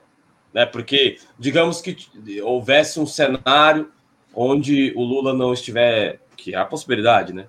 É, na cabeça do Luciano Huck, não estando o Lula, e ele sendo o candidato da direita, ele ganha. Então aí ele entraria para ser o candidato. Se, por exemplo, o Lula é candidato, aí ele entra para perder, aí ele perde o espaço dele na Globo, que é uma coisa que ele pensa também. Ele perde o espaço dele na Globo, ele perde a eleição, ele fica. É, é, mas, ele, ele, não quer arriscar, ele não quer dar o all-in, né? Até porque a esposa dele também não, não, não gosta muito que dessa possibilidade de ser candidato. Então, a, a, a avaliação, quem avalia de que ele está sendo descartado, na verdade, pelo menos na minha avaliação e de algumas outras que eu li, seria um alto descarte, porque ele não entra para perder, ele só entra se for para ganhar. Ele entra para ir para o segundo turno contra o Bolsonaro.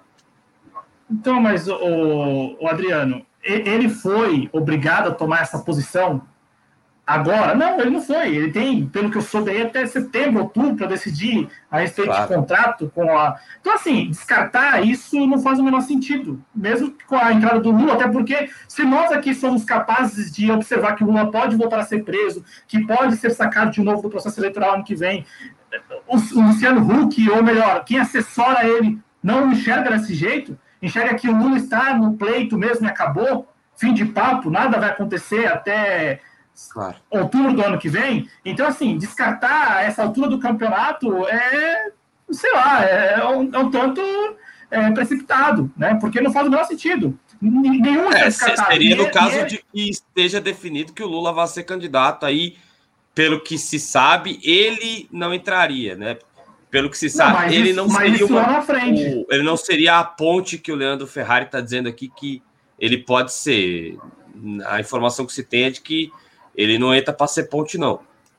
Não, mas o que eu estou colocando é que não, não dá para descartar, não faz sentido claro. nenhum descartar. Hoje não. É, ele tem até outubro, sei lá, novembro para decidir a respeito de contrato com a emissora, e sem contar que eu vou lembrar a todos: a, a, a, eleição do ano que vem passa por acordos, e eu não sei se só do ano que vem, mas passa por acordos.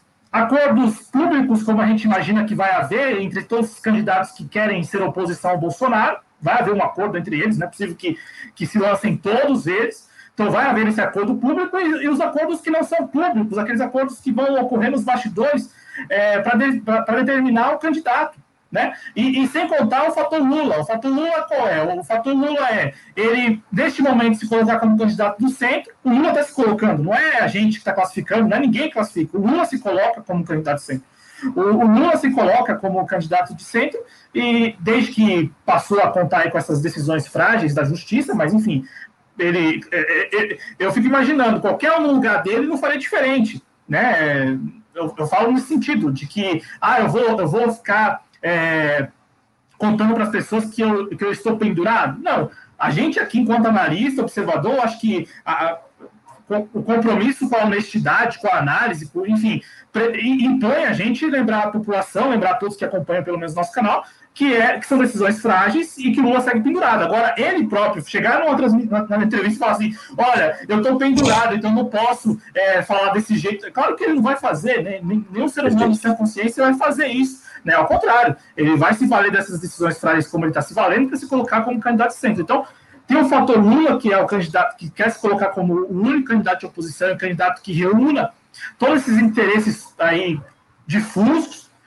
Os candidatos que estão trabalhando nesse momento para tentar se colocar como um candidato. Então tem esse grupo aí que vocês citaram, e tem o Sérgio Moro sendo trabalhado por aqueles que, em tese, teriam descartado ele. Né? Que em tese teriam descartado ele, porque o, o Sérgio Moro segue estritamente vinculado ainda ao governo federal estritamente vinculado à, à, narrativa das Forças Armadas, essa narrativa do, do comandante do Exército, Eduardo Vilas Boas, a narrativa de combate à corrupção. Ué, se fala em combate à corrupção, você lembra do Sérgio Moro. Para o imaginário, é, é isso. Então, assim, é, e quem fala de combate à corrupção? Não são essas pessoas aí mais. Dória, Mandetta e, e quem mais? É, Ciro, deixa eu ver quem mais aí. Enfim, Eduardo Leite, Hulk. Não são, não são as pessoas que falam de combate à corrupção. Quem anda falando de combate à corrupção é o Santos Cruz, que até recentemente estava no governo, que é um militar respeitado internamente nas Forças Armadas. Ele tem algum, conta com respeito de, de parte das Forças Armadas, até porque é uma peça interessante nesse tabuleiro. Então, quem, quem fala de combate à corrupção hoje é um militar que estava até recentemente no governo, amigo de 40 anos é, do presidente Bolsonaro e uma peça fundamental do tabuleiro. Então, assim, a, a não dá para descartar Sérgio Moro é, nessa história toda, porque as condições eles criam. Ah, mas Sérgio Moro ele não é conhecido. Pô, o Mandetta é menos conhecido que o Sérgio Moro. Então seria mais fácil, em tese, alcançar mais pessoas. Enfim, eu acho que a gente precisa acompanhar isso de perto, a gente vai seguir acompanhando, é claro, nesse canal, mas não dá para descartar nada. É isso, né? Não dá para descartar nada na minha avaliação é, a, a, neste momento. Até porque tem muita coisa para acontecer aí, aí pela frente, né? É, é... Eita, a voz falhou. Para passar para o próximo bloco aqui, é, eu gostaria de voltar lá atrás, no comentário do companheiro Ronaldo Brito lá, que está na Alemanha, né? E ele está na Alemanha. E ele sabe a tristeza que é para o povo alemão essa a existência de Adolf Hitler, né? e eu faço essa exata comparação. Eu acredito que a gente viu aí, como sempre, né, as manifestações é, no dia 31, no nosso campo político, um número muito maior de contra-manifestações em relação ao golpe militar. Esse eu acho que todo mundo que está aqui concorda que foi um golpe, né? É, e aí, eu acho que enaltecer isso é sim a mesma coisa que enaltecer o Holocausto. Claro que, uh, e aí, atualmente, né, principalmente aí com a pandemia do coronavírus, mas antes disso, tudo vira número, né? Tudo vira número. Quando a gente entra numa empresa para trabalhar, nós somos números, né? Inclusive, faz uma entrevista de emprego, aprova excedente. Aí o, o excedente, o número excedente, ele vai ser convocado só depois. Mas deixa eu lá. Mas assim, é, é, claro que o Holocausto matou muito mais, mas as práticas,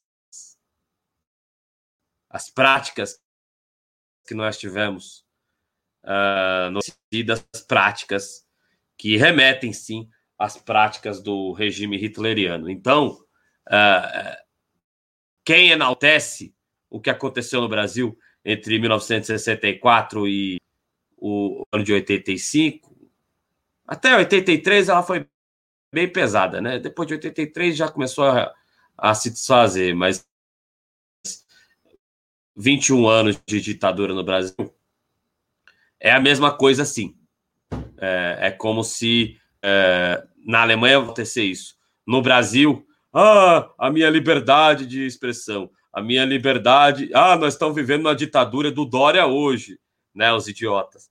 É, e aí, quando a, a, ou de qualquer outro governador, aí quando a polícia vai lá e, e, que o cara não pode fazer isso, aí o cara pede liberdade. Você está pedindo aí cinco, como é que ele vai pedir liberdade, né? Então, é, esse comentário do Ronaldo, ainda mais ele que vive lá na Alemanha, é perfeito neste sentido. E, bom, vamos seguir é, com a pauta aqui, né? Senão a gente fica rodando em círculo. Uh, Iraci Gomes, beijo para você. É, é isso aí. É isso aí. É, e maçonaria, ela sempre tem o papel dela, né, o, o Velton? Cláudio, fique à vontade para seguir em frente com o programa. É, eu concordo com o Velto, acho que ele foi muito feliz, porque é exatamente isso, né? Você, tem esses satélites aí que, que estão tanto é, hoje com o desgoverno Bolsonaro e também é, estão com o Sérgio Moro, né? E são esses satélites que darão suporte, ou se pretende dar suporte a Sérgio Moro. Tem umas telas aí, vamos entrar no mérito das mudanças nos ministérios, eu vou analisar rapidamente, a gente segue para o segundo tema, o segundo bloco. Vamos começar pela Advocacia Geral da União, porque além das, das mudanças no Ministério da Defesa, também ocorreram mudanças em outros ministérios, do desgoverno Bolsonaro. A gente tem uma tela aí que mostra essas mudanças, então vamos lá, que, as, que são as mudanças para não mudar, porque na prática, assim, não muda muita coisa. A Advocacia Geral, que estava sob o comando de José Levi, advogado, né, ele ficou lá de abril do ano passado até março, até o final do, de março deste ano, é, foi substituído pelo André Mendonça, que era o advogado-geral da, da União desde o início do governo Bolsonaro. Então, o André Mendonça, ele foi da AGU, aí depois ele seguiu para o Ministério da Justiça com a queda do Sérgio Moro, ou com a saída do Sérgio Moro, aí o José Levi o substituiu na AGU, e o André Mendonça voltou. E a narrativa que a mídia hegemônica encontrou para essa demissão é, é, uma narrativa assim que, olha, mais uma dantesca.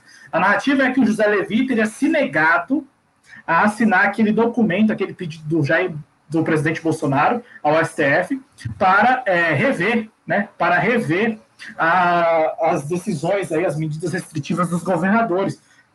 E, e essa narrativa não, também é uma narrativa que, na minha avaliação, não, não tem pé nem cabeça, porque veja, a gente até analisou aqui juntos, o presidente Bolsonaro sabia o que estava fazendo, ele sabia que, que, que não fazia o menor sentido entrar com uma uma ação no, no STF sem assinatura da AGU. E, e, e no, final das contas, o resultado foi muito interessante para o governo, porque é, ele pôde usar junto à sua, à sua base de militância, da a sua, sua militância, que a, a, o STF está contra os brasileiros e tal, quando na verdade ele sabia que sem a assinatura do, do advogado-geral da União ele não ia conseguir nada no STF, como não conseguiu, né? Tanto é que o ministro Marco Aurélio Mello nem analisou o mérito da, do pedido. Mas, enfim, teve essa mudança aí, né, o retorno do André Mendonça à AGU. Tem a segunda mudança aí, Adriano, vamos lá, acho que é a Casa Civil, né? É, na sequência, a Casa Civil. É, a mudança na Casa Civil foi do Walter Braga Neto, que, que chegou à Casa Civil em fevereiro de 2020 e saiu também no último dia 29, o Walter Braga Neto, que agora é ministro da Defesa, e o Luiz Eduardo Ramos, que era secretário, que era ministro da Secretaria de Governo, agora na Casa Civil. Luiz Eduardo Ramos também é um general, né? Então faz parte desse arco de generais que apoia o governo Bolsonaro e o presidente Bolsonaro, né? Enfim, que, que, que, que apoia e, e o presidente apoia eles, é essa mistura aí que a gente já conhece e que dá conta de um governo militar no Brasil, né? Vamos lá, Adriano, tem mais, uma, tem mais algumas telas aí, né? A próxima tela acho que é a defesa é a defesa. Então, a defesa a gente já falou agora há pouco, né? O Fernando Azevedo Silva deixou o ministério para a chegada do Walter Braga Neto. O Fernando Azevedo Silva estava lá desde janeiro de 2019, né? Chegou com o governo e saiu na última é, segunda-feira, né? E o Walter Braga Neto assumiu, agora novo ministro da Defesa. Tem mais uma telinha, tem mais telas aí, né? Que foram seis mudanças no total. Então a gente tem agora a próxima pasta, acredito que seja, vamos lá, Justiça. O André Mendonça deixou o cargo para a chegada do Anderson Torres, delegado da Polícia Federal, secretário de Segurança Pública do DF e amigo. A credencial dele é ser amigo da família Bolsonaro. Essa é a credencial, ou a maior credencial, do, do Anderson Torres. Aqui a gente tem uma mudança que também é para não mudar, mas é uma mudança que a mídia hegemônica quase não acompanhou. Ano passado, a mídia hegemônica é, por mais uma vez, falou que não era possível o presidente indicar para o Ministério da Justiça um amigo da família e tal. O presidente conseguiu indicar um amigo da família, né, agora, na, nesta semana, sem que ninguém se atentasse para isso. Né?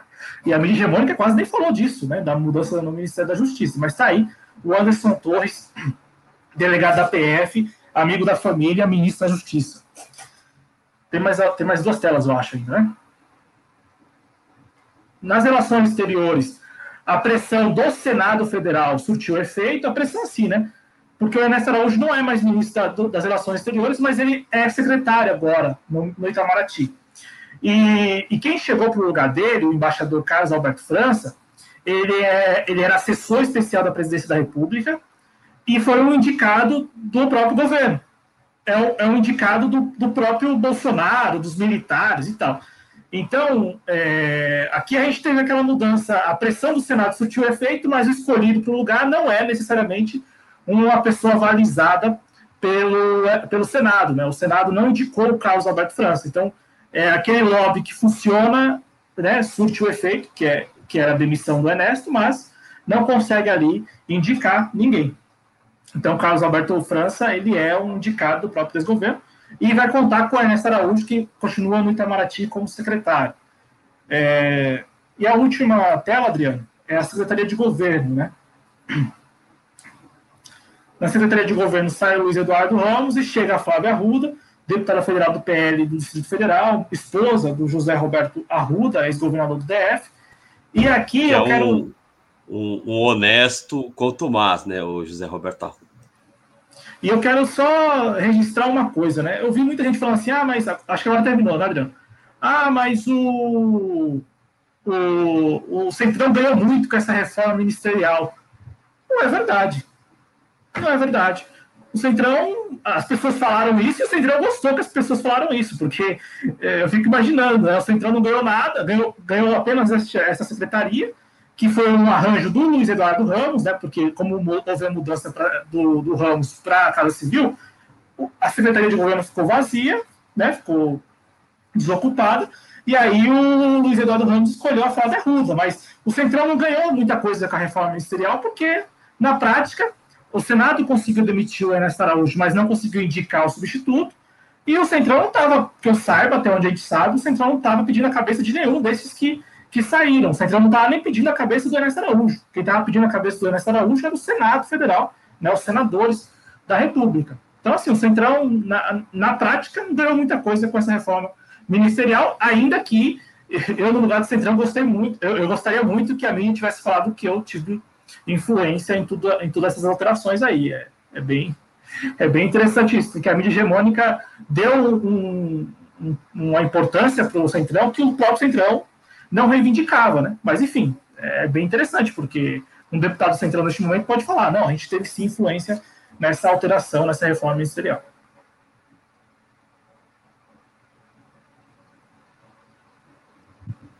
Tá aí, então essas as mudanças aí, essa dancinha de cadeiras no desgoverno Bolsonaro, onde, como o Cláudio bem colocou, mudam cadeiras, mas não tem é, mudanças realmente efetivas, né? Não tem mudanças diferentemente do que a mídia hegemônica colocou. Seis por meia dúzia, tá aí. É...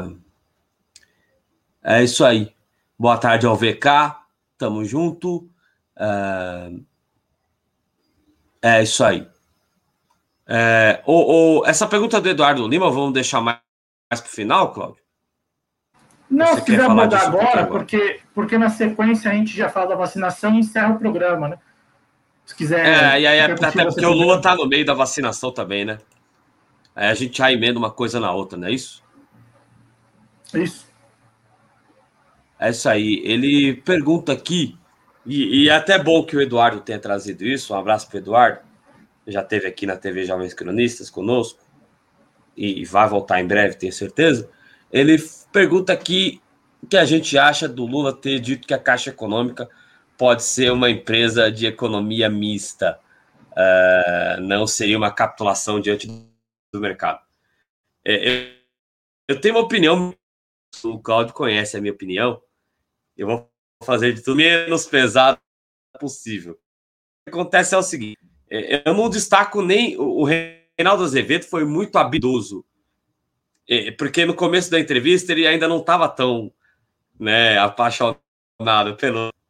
Ainda não estava com aquele olhar que eu tinha quando eu olhava para uma pessoa há, há 13 anos atrás. Mas o que acontece é o seguinte: o, o, o, o, Reinaldo Azevedo foi muito habilidoso ao questionar isso, e ele conseguiu envolver o Lula neste momento, porque o Lula sempre deixou claro que foi um, um período em que os bancos mais lucraram, um período em que lucrou, um período onde ele fez acordos, né? E agora ele admite a Caixa Econômica, uh, como também uma empresa de capital mínimo. E aí o que eu, remeto também ao minuto, eu acho que é o minuto 55, se eu não estiver equivocado, da entrevista que está disponível no YouTube do Lula com Reinaldo Azevedo. É claro que o Lula é um grande estadista, é um cara que, quando fala, realmente a gente fica admirado. Mas o, o Lula, ao minuto 55, ele. E, e aí o Cláudio colocou brilhantemente que ele se coloca ao centro. E o Lula disse: olha, é, quando eu me elegi pela primeira vez, eu estava cansado de perder e eu fiz aliança com o centro e com a centro-direita. E dando uma ideia de que isso pode acontecer novamente. É claro que são necessárias as composições, até porque o Cláudio já colocou aqui neste canal, se eu não estiver equivocado no Informa, que se o Lula não fizer algumas concessões, como está demonstrando fazer, o Lula vai voltar, não será. E pode até. Né, complicada juridicamente. Então, mas quais são essas concessões? Depois de tudo que aconteceu, se farão concessões para estes mesmos grupos dos quais se fez concessões quando o Lula se elegeu? E aí é uma coisa que me deixa bastante. Deixa eu tomar um golinho d'água porque tá tenso. É uma coisa que me deixa irritado, porque aí eu vou ver lá um, um influenciador digital do nosso campo político capaz de romper com o imperialismo. Se vocês caçarem no Twitter, desses grandões aí que são donos dos canais grandes, vocês vão achar de quem que eu tô falando. Aí é o seguinte, cara, ou você é muito desinteligente, que você não é. Se você fosse, você não teria uh, aí a condição que você tem hoje. Então, ou o cara não é desinteligente, o que está descartado, ou o cara não está sendo honesto. Não está sendo honesto porque, gente, uh, uh, qual é o movimento de rompimento com o imperialismo, o movimento de rompimento com o capital internacional, com a influência estrangeira, que o Lula toma hoje e que tomou no passado. O, o, o, o Lula fez, é claro que a contragosto, mas o Lula fez o Bush virar um aliado dele. Aí você vem com essa de que o Lula vai romper com o imperialismo. O que ele vai, o que ele pode fazer, que é o que ele fez no primeiro mandato dele, é ser respeito em alguma medida, depois fizeram o que fizeram, mas ser em alguma medida uma liderança a respeito dos imperialistas. Cara, não é à toa que você tem a condição hoje que você tem, você que falou isso.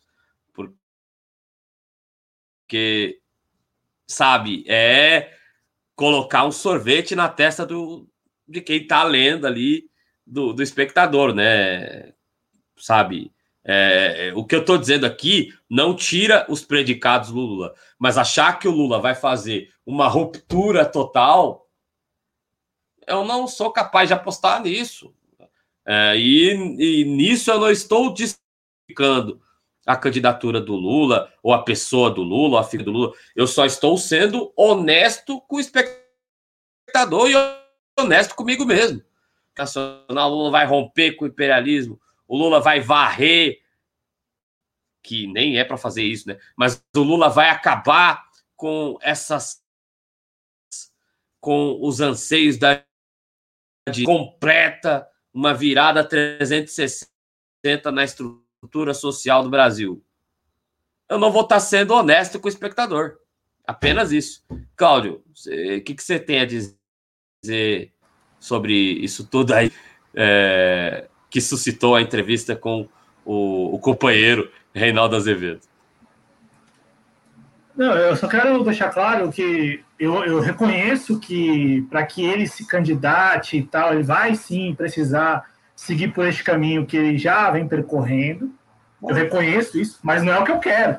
Há uma diferença enorme entre o que o Cláudio gostaria ou o que o Cláudio acredita que seria o, o melhor também. E, o que, e o que ele está fazendo porque ele sabe que se não fizer isso, logo menos, e mesmo que ele faça o que está fazendo, ainda corre o sério risco de logo menos sacarem ele novamente do processo eleitoral, porque, reforço, por honestidade a vocês que nos acompanham aqui neste canal, e até por coerência, né, da, nós sempre abordamos os temas aqui com muita coerência, né? Claro, a gente vai aprendendo. Nós estamos aqui no YouTube, eu, o Adriano, a nossa equipe e tal, há dois anos, dois anos e meio, e trabalhando esses temas. E claro que é, com o tempo a gente vai aprendendo, então, por vezes falamos algo, mas vamos assumindo os nossos erros, né? O que acontece é que há porta-voz, interlocutores que não assumem seus erros porque não é interessante. Quem, quem acha interessante assumir erro, ainda mais publicamente, em, em espaços como este das mídias sociais, aqui é, é, muito mais interessante e rentável, viável, você reforçar o erro sempre que possível, porque você engaja as pessoas. Né? Eu, eu até conversei com a Adriana, a gente conversa muito. É, sobre isso, se o nosso conteúdo ele fosse um conteúdo mais panfletário, sem nenhum demérito para quem faz conteúdo panfletário, militante e tal, com certeza teríamos mais apoio, mais engajamento, só que não seria sincero, né? não seria sincero. Agora, há, há militantes que, que produzem um conteúdo militante e um tanto panfletário porque acreditam naquilo. E aí, veja, é um, é um produto, né? há, há um espaço para fazer isso. E, como eu disse, sem, de, sem nenhum demérito para quem faz. Né? Só que aqui neste espaço nós não fazemos porque não seria sincero. Ainda que, é, a, a gente analisando, se, mostra-se mais interessante para o pro propósito deste espaço, que é alcançar mais pessoas, engajar mais pessoas e até mesmo contar com o apoio de mais pessoas. E isso posto, então eu vou analisar, vou responder a pergunta do Eduardo. Eu assisti a entrevista e aí eu vou, vou responder a pergunta e na sequência eu quero abordar outros pontos da entrevista que me pareceram também interessantes. Mas quando o Lula ele diz o que diz, primeiro que ele comete o equívoco, né? O equívoco de falar que tornar a Eletrobras é uma sociedade mista. Ah, não, a Eletrobras já é uma sociedade mista. Ué, ela já é uma sociedade mista de controle a, a, a acionário é, majoritário do Estado, e o Estado está tá disposto a abrir mão disso, né? A medida provisória do Bolsonaro, o desgoverno Temer, até o Joaquim Levi também no segundo mandato Lula, segundo mandato Lula, segundo mandato Dilma, também queria, né? Vamos, vamos, vamos abrir mão dessa, dessa prerrogativa. Vou fechar um pouco a janela aqui, porque está entrando uma luz aqui, quase não estamos vendo mais e vendo nada aqui. Eu sou meio. É, tá, tá tipo. Tá tipo o o programa lá, o Sabadão Sertanejo, que vinha aquela luz. É, eu tô, eu tô aqui, sábado de aleluia, uma luz. Né, né, né, né? E eu, eu, eu, sou católico, então, assim, uma luz iluminando para que a gente possa fazer análises corretas, não sei. Vamos lá, é, ou, ou, ou é, menos erráticas. Vamos lá.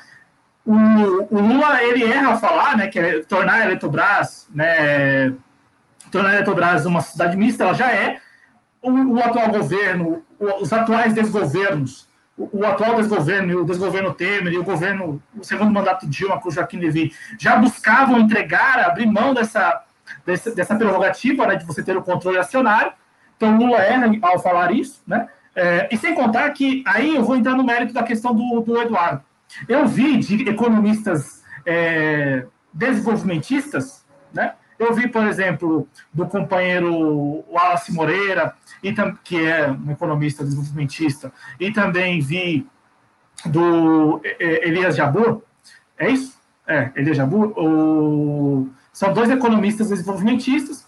É, o Wallace Moreira, ele, pelo que eu soube aí, ele, ele tinha ou tem alguma vinculação com o Partido dos Trabalhadores, não sei se tem ainda, e o Elias Jabur com o PCdoB. E aí, é, eu, eu, sinceramente, vi que eles colocaram o seguinte: ó, não, os países todos estão fazendo isso. Estão tornando as suas empresas estatais em sociedades de economia mista. A diferença, e aí é, é o que as pessoas não acreditam, a diferença é que para você tornar uma estatal sociedade de, de, economia mista, você tem que ter um estadista à frente para exatamente tentar controlar uh, os interesses.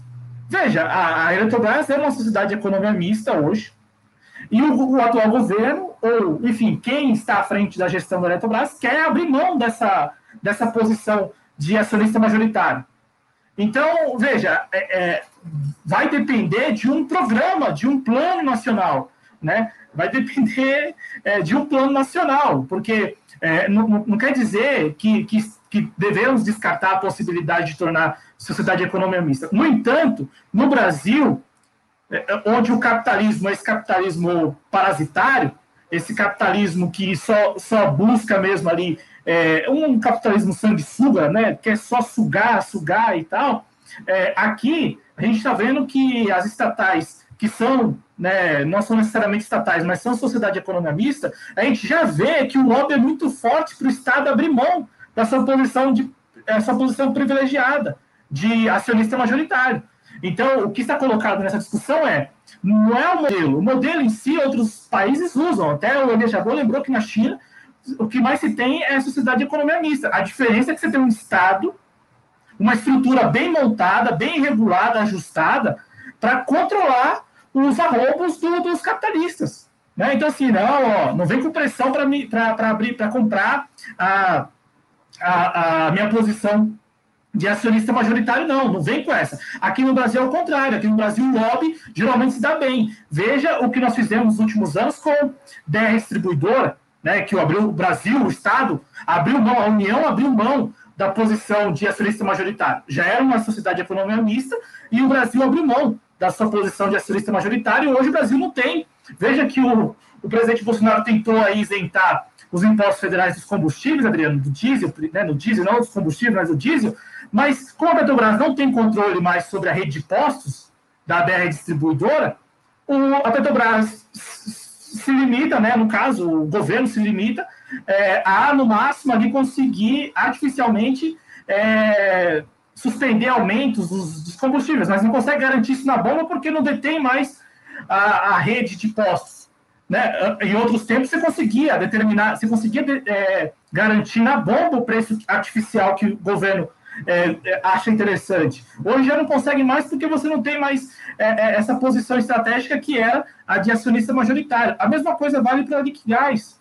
Então, o Brasil, é, o problema aqui que, que, que, me parece que veio à tona com, esse, com essa discussão do Lula é que o Brasil hoje não tem condições de tornar suas estatais sociedade de economia mista e garantir, o Estado garantir que elas é, cumprirão um papel estratégico. E, e aí, dado esse contexto, eu concordo com aqueles que falam que o melhor cenário é não tornar as nossas estatais em é, sociedade de economia mista, já que não há nenhum não há o Estado desenhado para fiscalizar, controlar e manter o papel estratégico das estatais na condição de sociedade de economia mista, como a gente está vendo, já que não tem esse, já, já que o contexto não é este, que as estatais continuem sendo estatais, continuem pertencendo à União, né? E, e então é, eu vi essa discussão no Twitter, sabe? Eu vi o, Elias Jabur explicando, eu vi o Wallace Moreira explicando,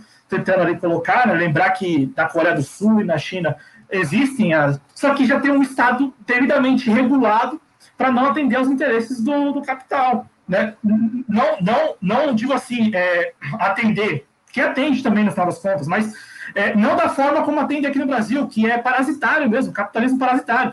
O, o capital, a iniciativa privada vai lá e compra a, e, e, e, e, compra a posição majoritária do Estado brasileiro nessas, nessas estatais apenas exclusivamente com o objetivo de amealhar dividendos. Não é pensando no papel estratégico da BR Distribuidora, não é pensando no papel estratégico da TAG, não é pensando no papel estratégico da Liquigás. É não, é simplesmente, ó, vamos seguir o mercado internacional, vamos repassar esse, esse valor para o consumidor final e a gente amealha cada vez mais recursos, dividendos, lucro, né? E nesse contexto, na boa, eu, eu defendo que a estatal continue pertencendo ao Estado mesmo.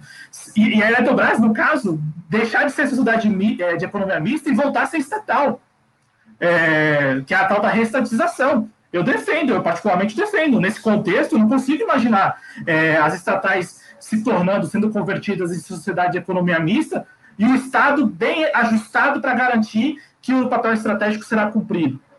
Por isso que o Lula erra ao falar nesse sentido, porque ele, ele sabe, ele sabe, ele governou o país por oito anos, né? ele conhece, ele sabe que o Estado não está preparado, ajustado para garantir o cumprimento do papel estratégico das estatais mesmo que elas se tornem sociedade de economia mista. Mas, enfim, ali naquele contexto, ele não ia né, é, falar tanto assim como eu falei aqui, enfim, ou qualquer outro falou por aí, e até para agradar um pouco do público do, do Reinaldo Azevedo, para agradar o Reinaldo Azevedo, Né? Só que a pergunta do Real Azevedo foi boa, né? Porque falou assim: quais hoje poderiam ser privatizadas? Aí ele não falou. O Lula falou que não poderiam ser privatizadas, mas poderiam se tornar sociedade de economia mista. Aí ele lembra da Eletrobras, que já é sociedade de economia mista. Então, no final das contas, ele é, indiretamente fala que não, não toparia restatizar a Eletrobras. E, e cita Furnas, né?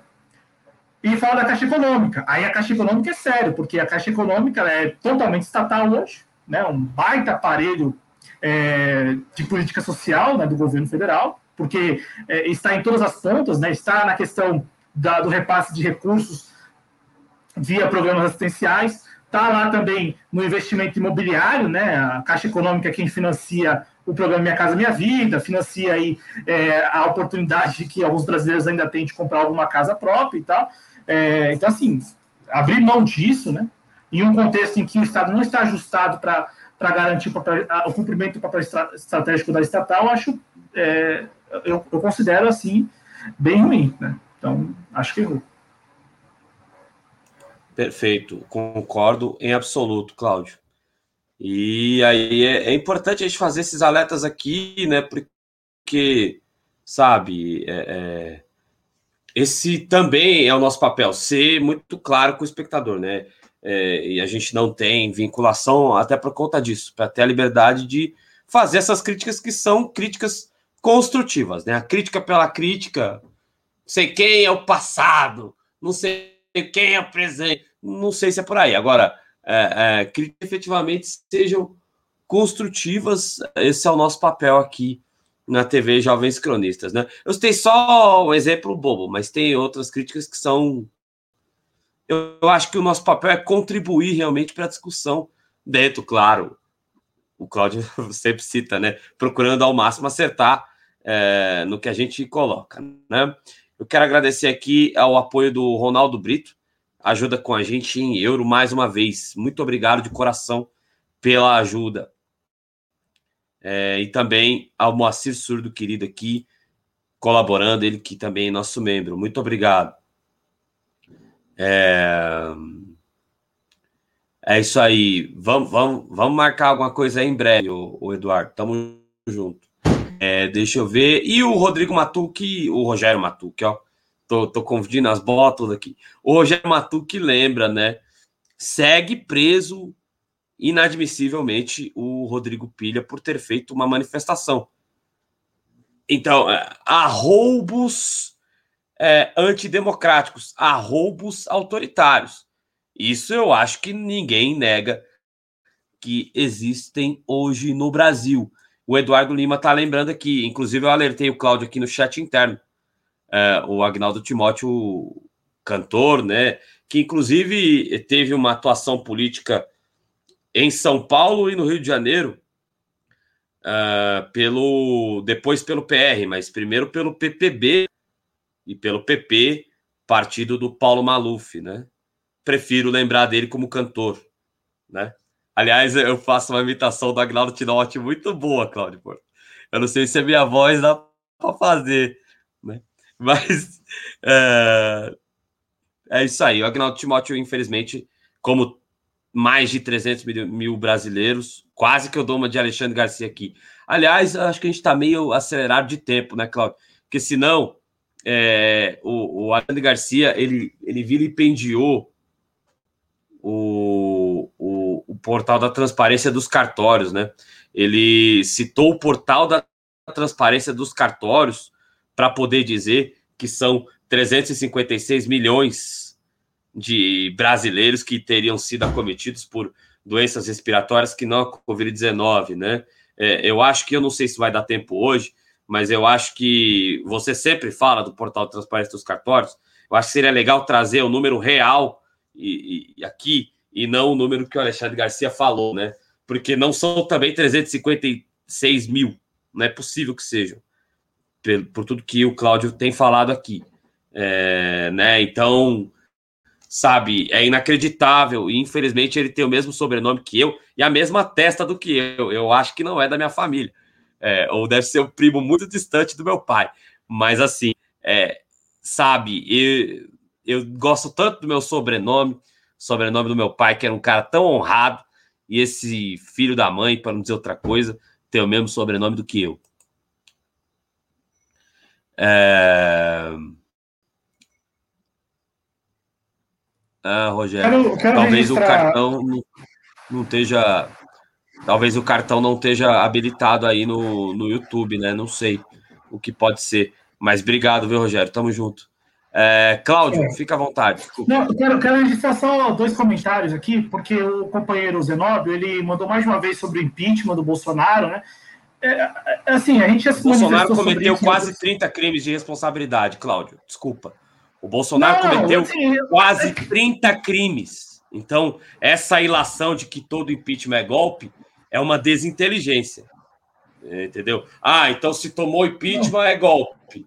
Se for de. Então, então eu vou eu vou ser presidente da República, eu vou atirar na cabeça de alguém e não vou ser empichado, então, porque se me empicharem é golpe, sabe? Eu acho que é uma redução. Me desculpe, Cláudio, mas eu acho que é você reduzir as coisas a uma forma muito pequena. É, eu peço até desculpas de ter me cedido, mas sabe, o, é então, o Bolsonaro não cometeu existe, nenhum crime até agora.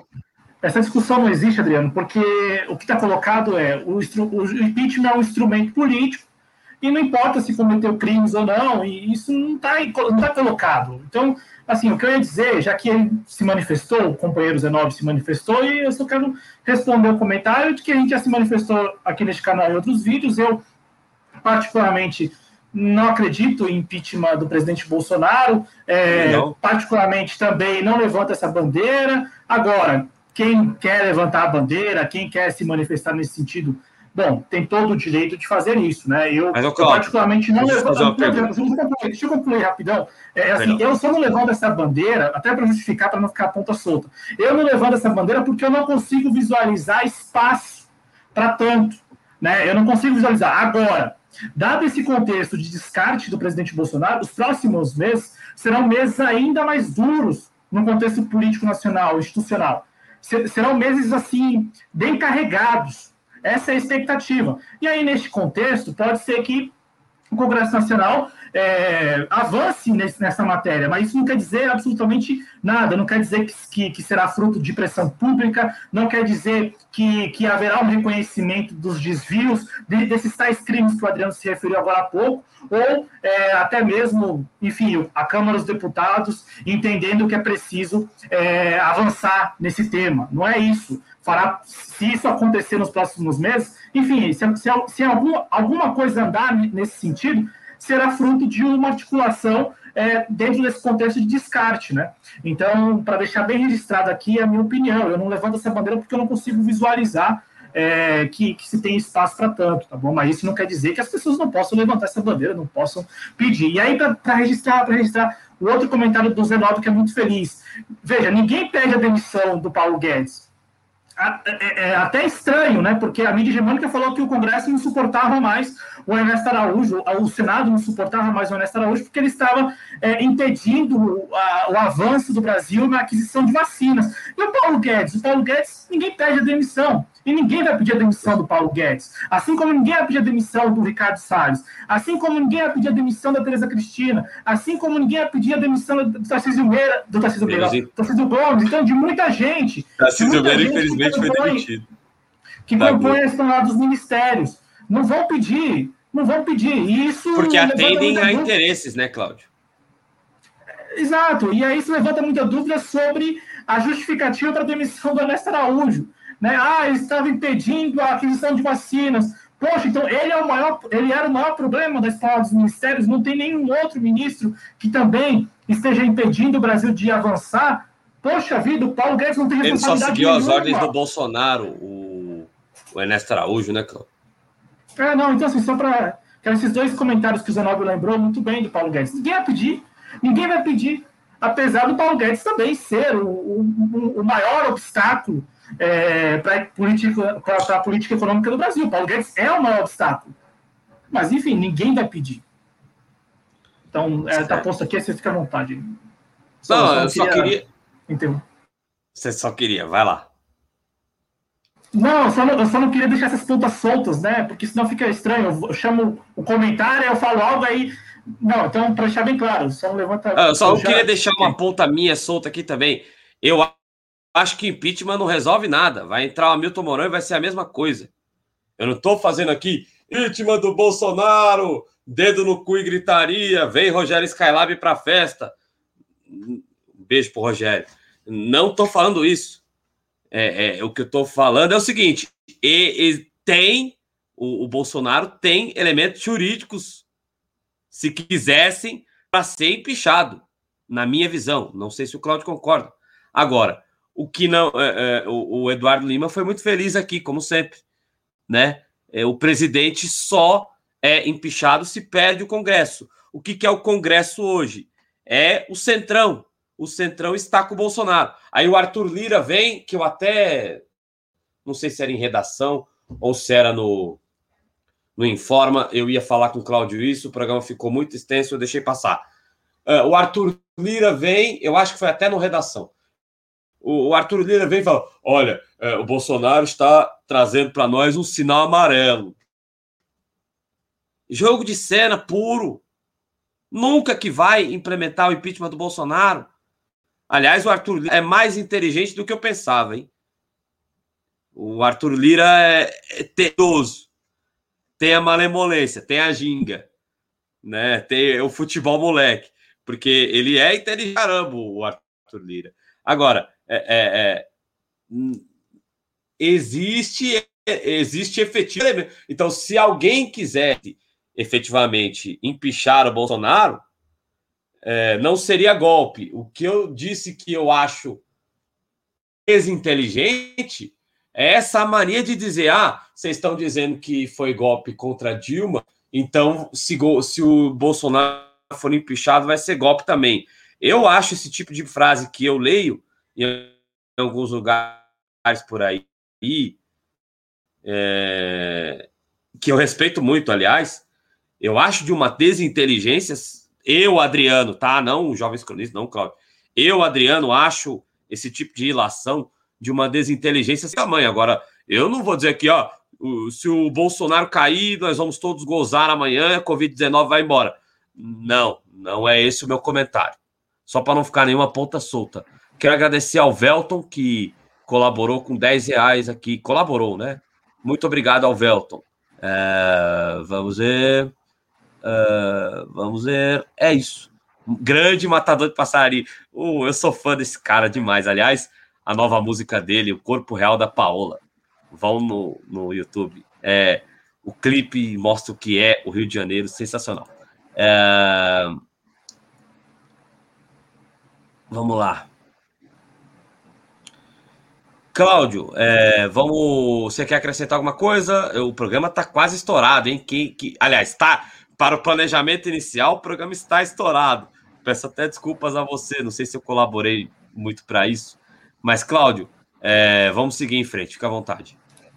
É, não, só. Já que a gente falou na entrevista do Lula, só gostaria de destacar, e aí é um comentário breve, aí o Adriano, se quiser falar assim que, assim que eu terminar, ele pode falar. É, o Lula lembrou de episódios que, de fato, assim, para lá de sórdidos, né? Sórdidos que aconteceram, aconteceram com ele.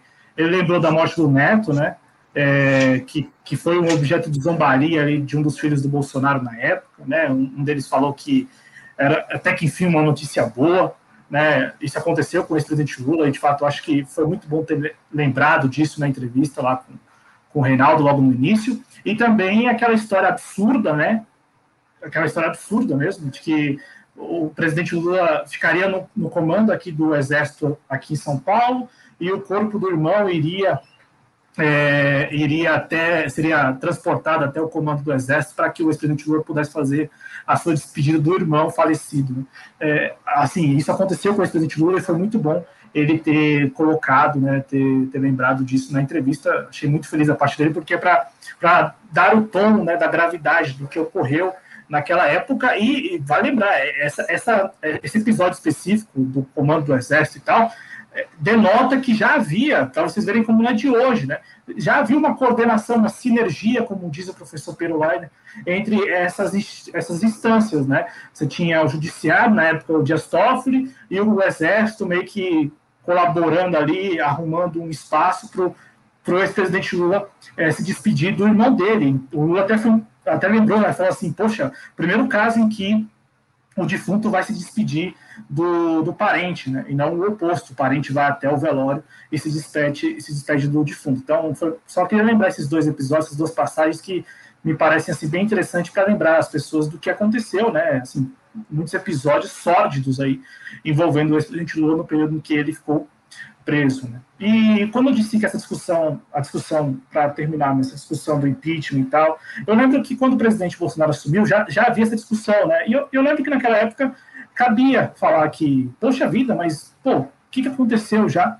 Né? Eu lembro que na época era muito presente esse, esse, discurso, né, de que não, não pode dar impeachment porque não pode defender impeachment porque seria um golpe, enfim, seria legitimar o que aconteceu alguns anos atrás. Isso em 2019, né? Em 2020 espera de força, em 2021 quase nem vejo mais é, isso, né? Até porque quem falaria isso é o bolsonarista mesmo, porque até setores da direita, né, como a gente vê aí, defendem o, o impeachment. Tem gente que foi para a rua recentemente defender o impeachment do presidente Bolsonaro e não da esquerda, né? Não ali em atos coordenados por partidos da esquerda. Então, para deixar bem, para concluir mesmo da minha parte. Perfeito. E, e, assim, só sobre os episódios que ocorreram com o Neto e também em relação à, à morte do irmão, né? Que são episódios de tortura psicológica. O Lula sempre se manifestou em relação a eles, né? Mas a importância da manifestação em relação a eles no programa do Reinaldo, que, que tá fora da bolha, né? Quer dizer, a bolha, tem gente que não é da bolha que está lá também, né? Então, é, ampliando é, a transmissão dessa mensagem, né? Cláudio, à vontade. Bom, Adriano, quero só para a gente caminhar para o final mesmo do programa, é, eu quero só, assim, Adriano, e aqui é da minha parte, da parte do projeto já na condição de editor de política. Toda opinião aqui, apesar da gente às vezes discordar, ela é respeitada, tá bom? Então, assim, se você discorda da gente, você tem todo o direito de manifestar isso no chat de maneira respeitosa e a gente vai considerar sim, neste espaço aqui, pelo menos enquanto eu estiver na condição de gestor de política, que a gente nunca vai ter nenhum episódio de, olha, não, você não pode discordar da gente.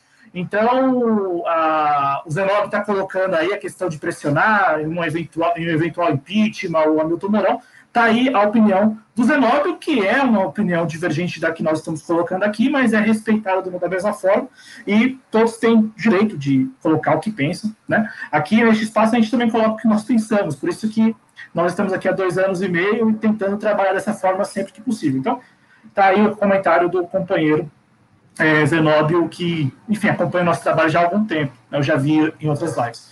Adriano, para a gente encerrar, eu quero só dar os números da, da vacinação no Brasil, porque hoje, né, hoje o presidente Lula se vacinou, né, tomou a segunda dose, tem uma foto dele aí, ele tomando a segunda dose é, da vacina né, contra a Covid-19. E também hoje o, o Ciro Gomes também tomou a primeira dose. Daqui a pouco a gente essas imagens, então, Adriano, porque antes eu quero só comentar uma coisa que a gente vem falando, né, vem, vem acompanhando de perto, vocês se lembram que o Rodrigo Pacheco, presidente do Senado do Congresso, aprovou um PL da autoria dele, que permite a compra de vacinas pela iniciativa privada. Só que você tem lá é, instrumentos que obrigam essa, a iniciativa privada a entregar, no primeiro momento, todo o, uh, toda a quantidade, né, a quantidade total é, de, de vacinas para o SUS, para vacinação dos grupos prioritários, e depois que terminar a fase dos grupos prioritários, essas, a iniciativa privada poderá ficar com 50%. Eu lembro que a gente comentou, a gente repercutiu isso, o Adriano até na época falou, né, do temor dele, né, o temor dele de, de que esses instrumentos não seriam suficientes, e de fato, né, está se mostrando que não é suficiente, né, a, a iniciativa privada está comprando vacina, e a gente viu o episódio aí de Minas Gerais, né, vacinando ali, furando fila mesmo, só que veja, a gente comentou aqui também nesse canal que haveria um lobby, né? Um lobby para alterar a lei. A lei é a, lei é a 12 mil, perdão, a lei é a 125 de 2021, né? A lei 125 de 2021, é, que é a lei do Rodrigo Pacheco. E aí a gente falou aqui, né? Que ah, eles vão, eles vão fazer um lobby, eles vão fortalecer o lobby para alterar a lei. Uma lei que foi aprovada recentemente né? Uma lei aí que não tem sequer um mês, né? Essa lei do Rodrigo Pacheco. É... Agora, talvez eu tenha me confundido aqui no número da lei, viu, gente? Mas o, o fato é, Adriano, que o, que o lobby ele é ainda mais perverso, porque o lobby conseguiu na justiça uma liminar. O lobby conseguiu na justiça uma liminar que garante a iniciativa privada comprar vacina e não entregar absolutamente nada para o SUS, né, para o PNI, que é o Programa Nacional de o Plano Nacional, o Programa Nacional de Imunização. E aí a, gente está acompanhando isso de perto porque, veja, a lei foi aprovada, obriga a iniciativa privada a entregar as vacinas para o SUS, a, a iniciativa privada não está entregando, mas conseguiu na justiça, conseguiu na justiça é, uma liminar que garante a, a, a iniciativa privada não entregar nada para o SUS, nem mesmo quando terminar, né, nem mesmo quando terminar o grupo prioritário, então em nenhum momento. Né.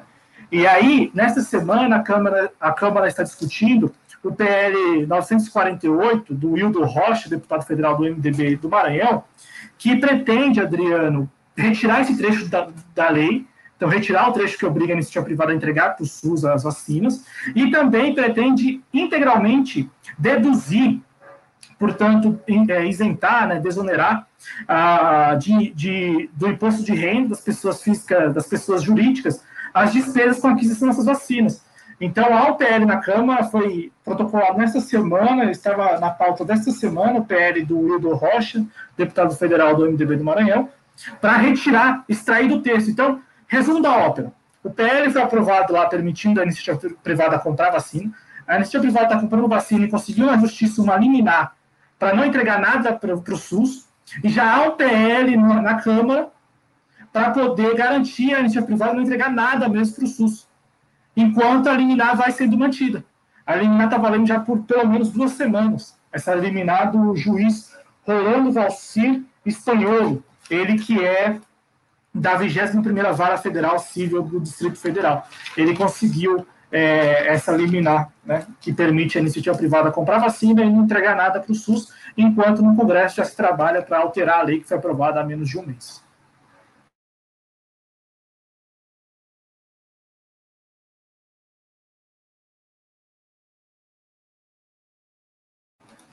14.125, viu, gente, a lei. 14.125.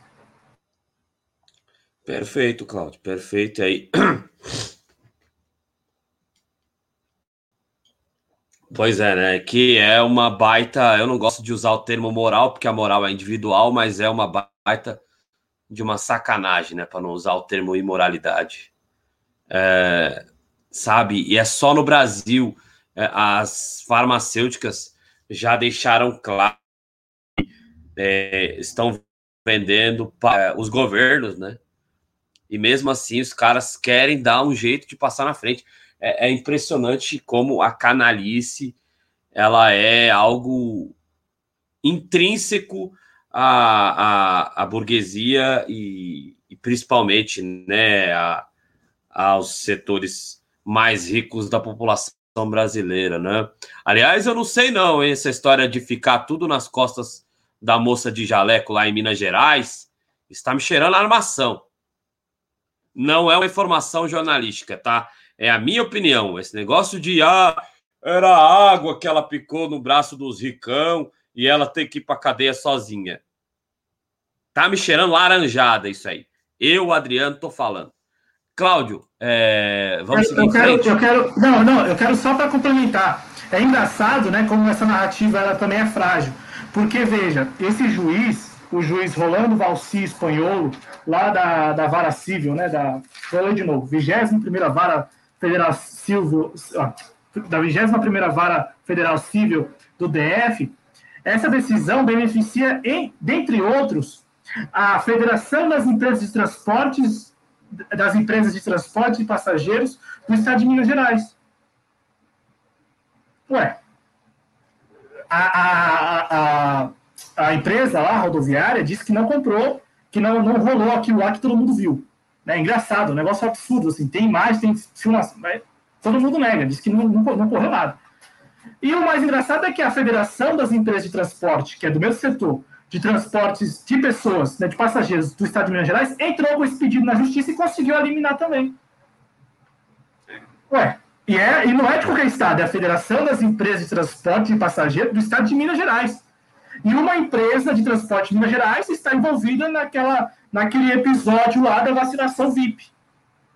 Então, é, enfim, né? Mas o que eu quero chamar a atenção de vocês é que há um lobby no Congresso, né? O, o Luciano Avan e o Luciano Avan, não, é Luciano Hang, né? E o, o, o Louro José do Mal. É, ele e o Wizard estão, estão capitaneando esse, esse lobby lá no Congresso. Mas não precisa só do Congresso, tem a Justiça. Tem a Justiça, né? Tem a Justiça que vai lá também e pede eliminar. Então, olha como há um conserto aí, né? Há um conserto, assim, perfeito, né? Sinérgico mesmo. Sim, eles cometeram crime e estão saindo ilesos, né, Zenobio? E aqui, realmente, nunca subestimemos a máfia dos transportes, instaurada em todo o Brasil e com várias ramificações, Adriano, é, é, inclusive é governamentais. Cláudio Porto. Não, não, é engraçado, porque com essa liminar eles não cometeram crime. Com essa liminar eles não cometeram crime. Pois é. porque com essa liminar, é, eles não são obrigados a entregar para o SUS. Exato. Né? Então, Cara, os, caras são, os caras são pesados, né? Os caras são fortes. É, então só para deixar claro aqui a vocês, né? não apenas a, Federação das Empresas de Transporte Passageiros, Passageiros do Estado de Minas Gerais conseguiu, a FETRAN conseguiu, ah, o, o Sindicato dos Trabalhadores em Sociedades Cooperativas do Estado de Minas Gerais também conseguiu essa liminar, ah, o Sindicato dos Empregados em Estabelecimentos Bancários de Ribeirão Preto e região conseguiu também, a Oregon, administradora de shopping centers, os sindicatos médicos do Distrito Federal também conseguiu essa liminar. É, quem mais aqui? O Sindicato dos Servidores da Assembleia Legislativa do Estado de Minas Gerais também conseguiu, tudo em Minas Gerais, né? O Sindicato dos Delegados de Polícia do Estado de São Paulo conseguiu também essa liminar. A Associação Brasiliense das Agências de Turismo Receptivo, a ABARE, e os sindicatos dos motoristas autônomos de transportes privado, individual, por aplicativos no DF, também conseguiu essa liminar. Olha o tanto de gente que conseguiu essa liminar. O que, que para deixar claro, essa liminar é: olha, eu vou comprar vacina do laboratório e não vou entregar nada para o SUS. É isso. É, absurdo. Absurdo. É, o que mais temos, Cláudio? Para a gente encerrar, Adriano, só o registro da foto do Lula e o videozinho do Ciro. Aí na sequência a gente se despede do público, pode ser? Vamos lá.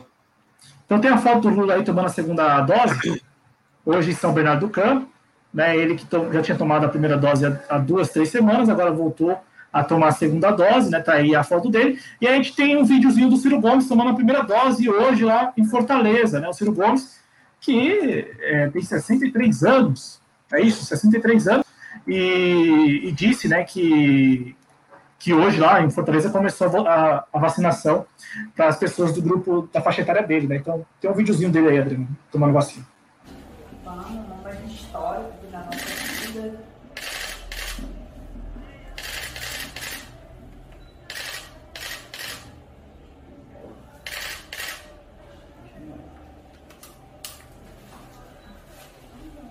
Prender essa vacina aqui para que ela não saia, não saia e que acabe esse Covid, né? Grande Pronto. Eu quero agradecer do fundo do meu coração aos cientistas que desenvolveram esse, essa, essa vacina que vai salvar vidas. Quero agradecer com uma emoção muito forte no meu coração aos profissionais de saúde que estão aqui na linha de frente, se arriscando para proteger nosso povo com toda delicadeza, com todo carinho, com todo profissionalismo. E quero exigir, vou lutar no limite, que essa vacina não seja só para quem já terou 63 anos como eu, mas que seja vacina já para todos e que haja um socorro de 600 reais para quem não podendo ser vacinado precisa se proteger. É isso que nós temos que lutar agora.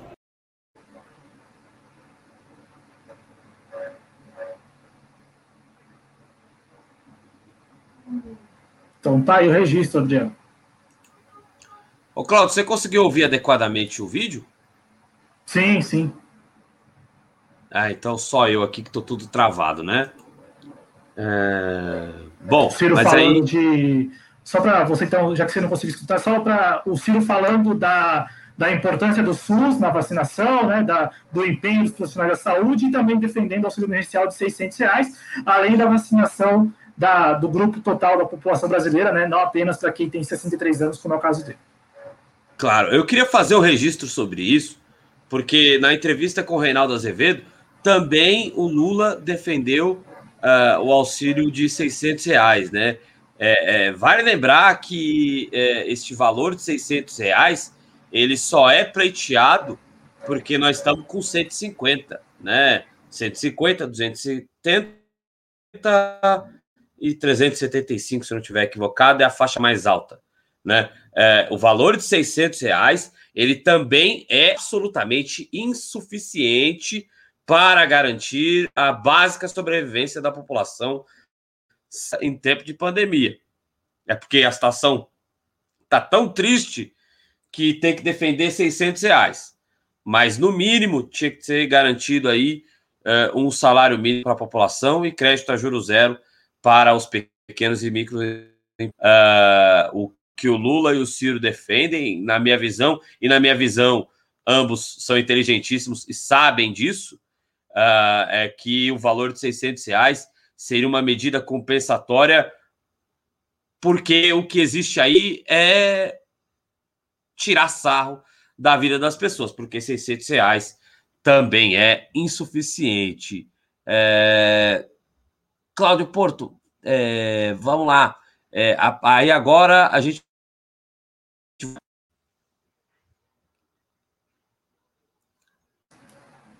Opa, e aí, Adriano? Caiu? Eu não escutei essa pergunta. Tá Você fez alguma pergunta para mim? Eu não escutei. Agora estou escutando. É, eu perguntei se agora a gente vai para o quadro final. Do, é, o Matheus Fernandes, um abraço para ele, está lembrando aqui que é, o Agnaldo Timóteo morreu agora há pouco. Ele que, apesar de ter atuado no PPB e também no PR, era amigo do presidente Lula, né?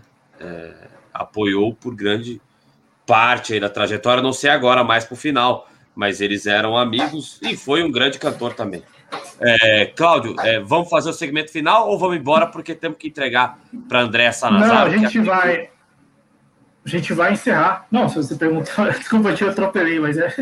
Não, é só encerrar. A minha parte é agradecer. Agradecer a você pelo esforço, agradecer ao nosso público. É, o Leandro lembrando, é, duas mil aberturas de obturador para tirar foto do sino. É, é, que a gente não quis exibir o vídeo do Lula, mas é, também tem lá muita gente acompanhando de perto e tal.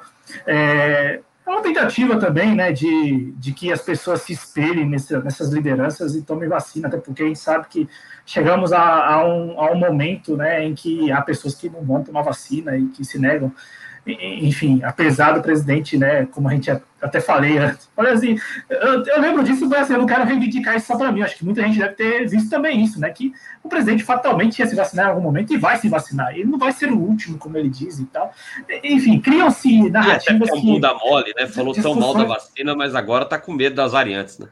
É, não, mas não é medo, Adriano. Na prática, ele ia tomar vacina sempre. É, é, é porque a discussão é importante para ele. Mobiliza algumas pessoas, mobiliza muita gente, que mobiliza quem. A base dele. Né? Discurso, né? e, com, e, e, também com a oposição. A oposição fica falando toda hora que o cara não vai tomar vacina, como se isso fosse. E ele relevante. fica em voga na mídia, né? Como se isso fosse relevante como se isso fosse relevante. Relevante é em busca de vacina, garantir a vacinação em massa. Isso é relevante. É a mesma coisa dessa questão dos 600 reais. O Lula e o Ciro falam isso porque os seus partidos, suas bancadas na Câmara, defendem os 600 reais. Só que a medida provisória que estabelece o auxílio emergencial, que vai começar a ser pago agora em abril, já está na Câmara lá. Já está na Câmara.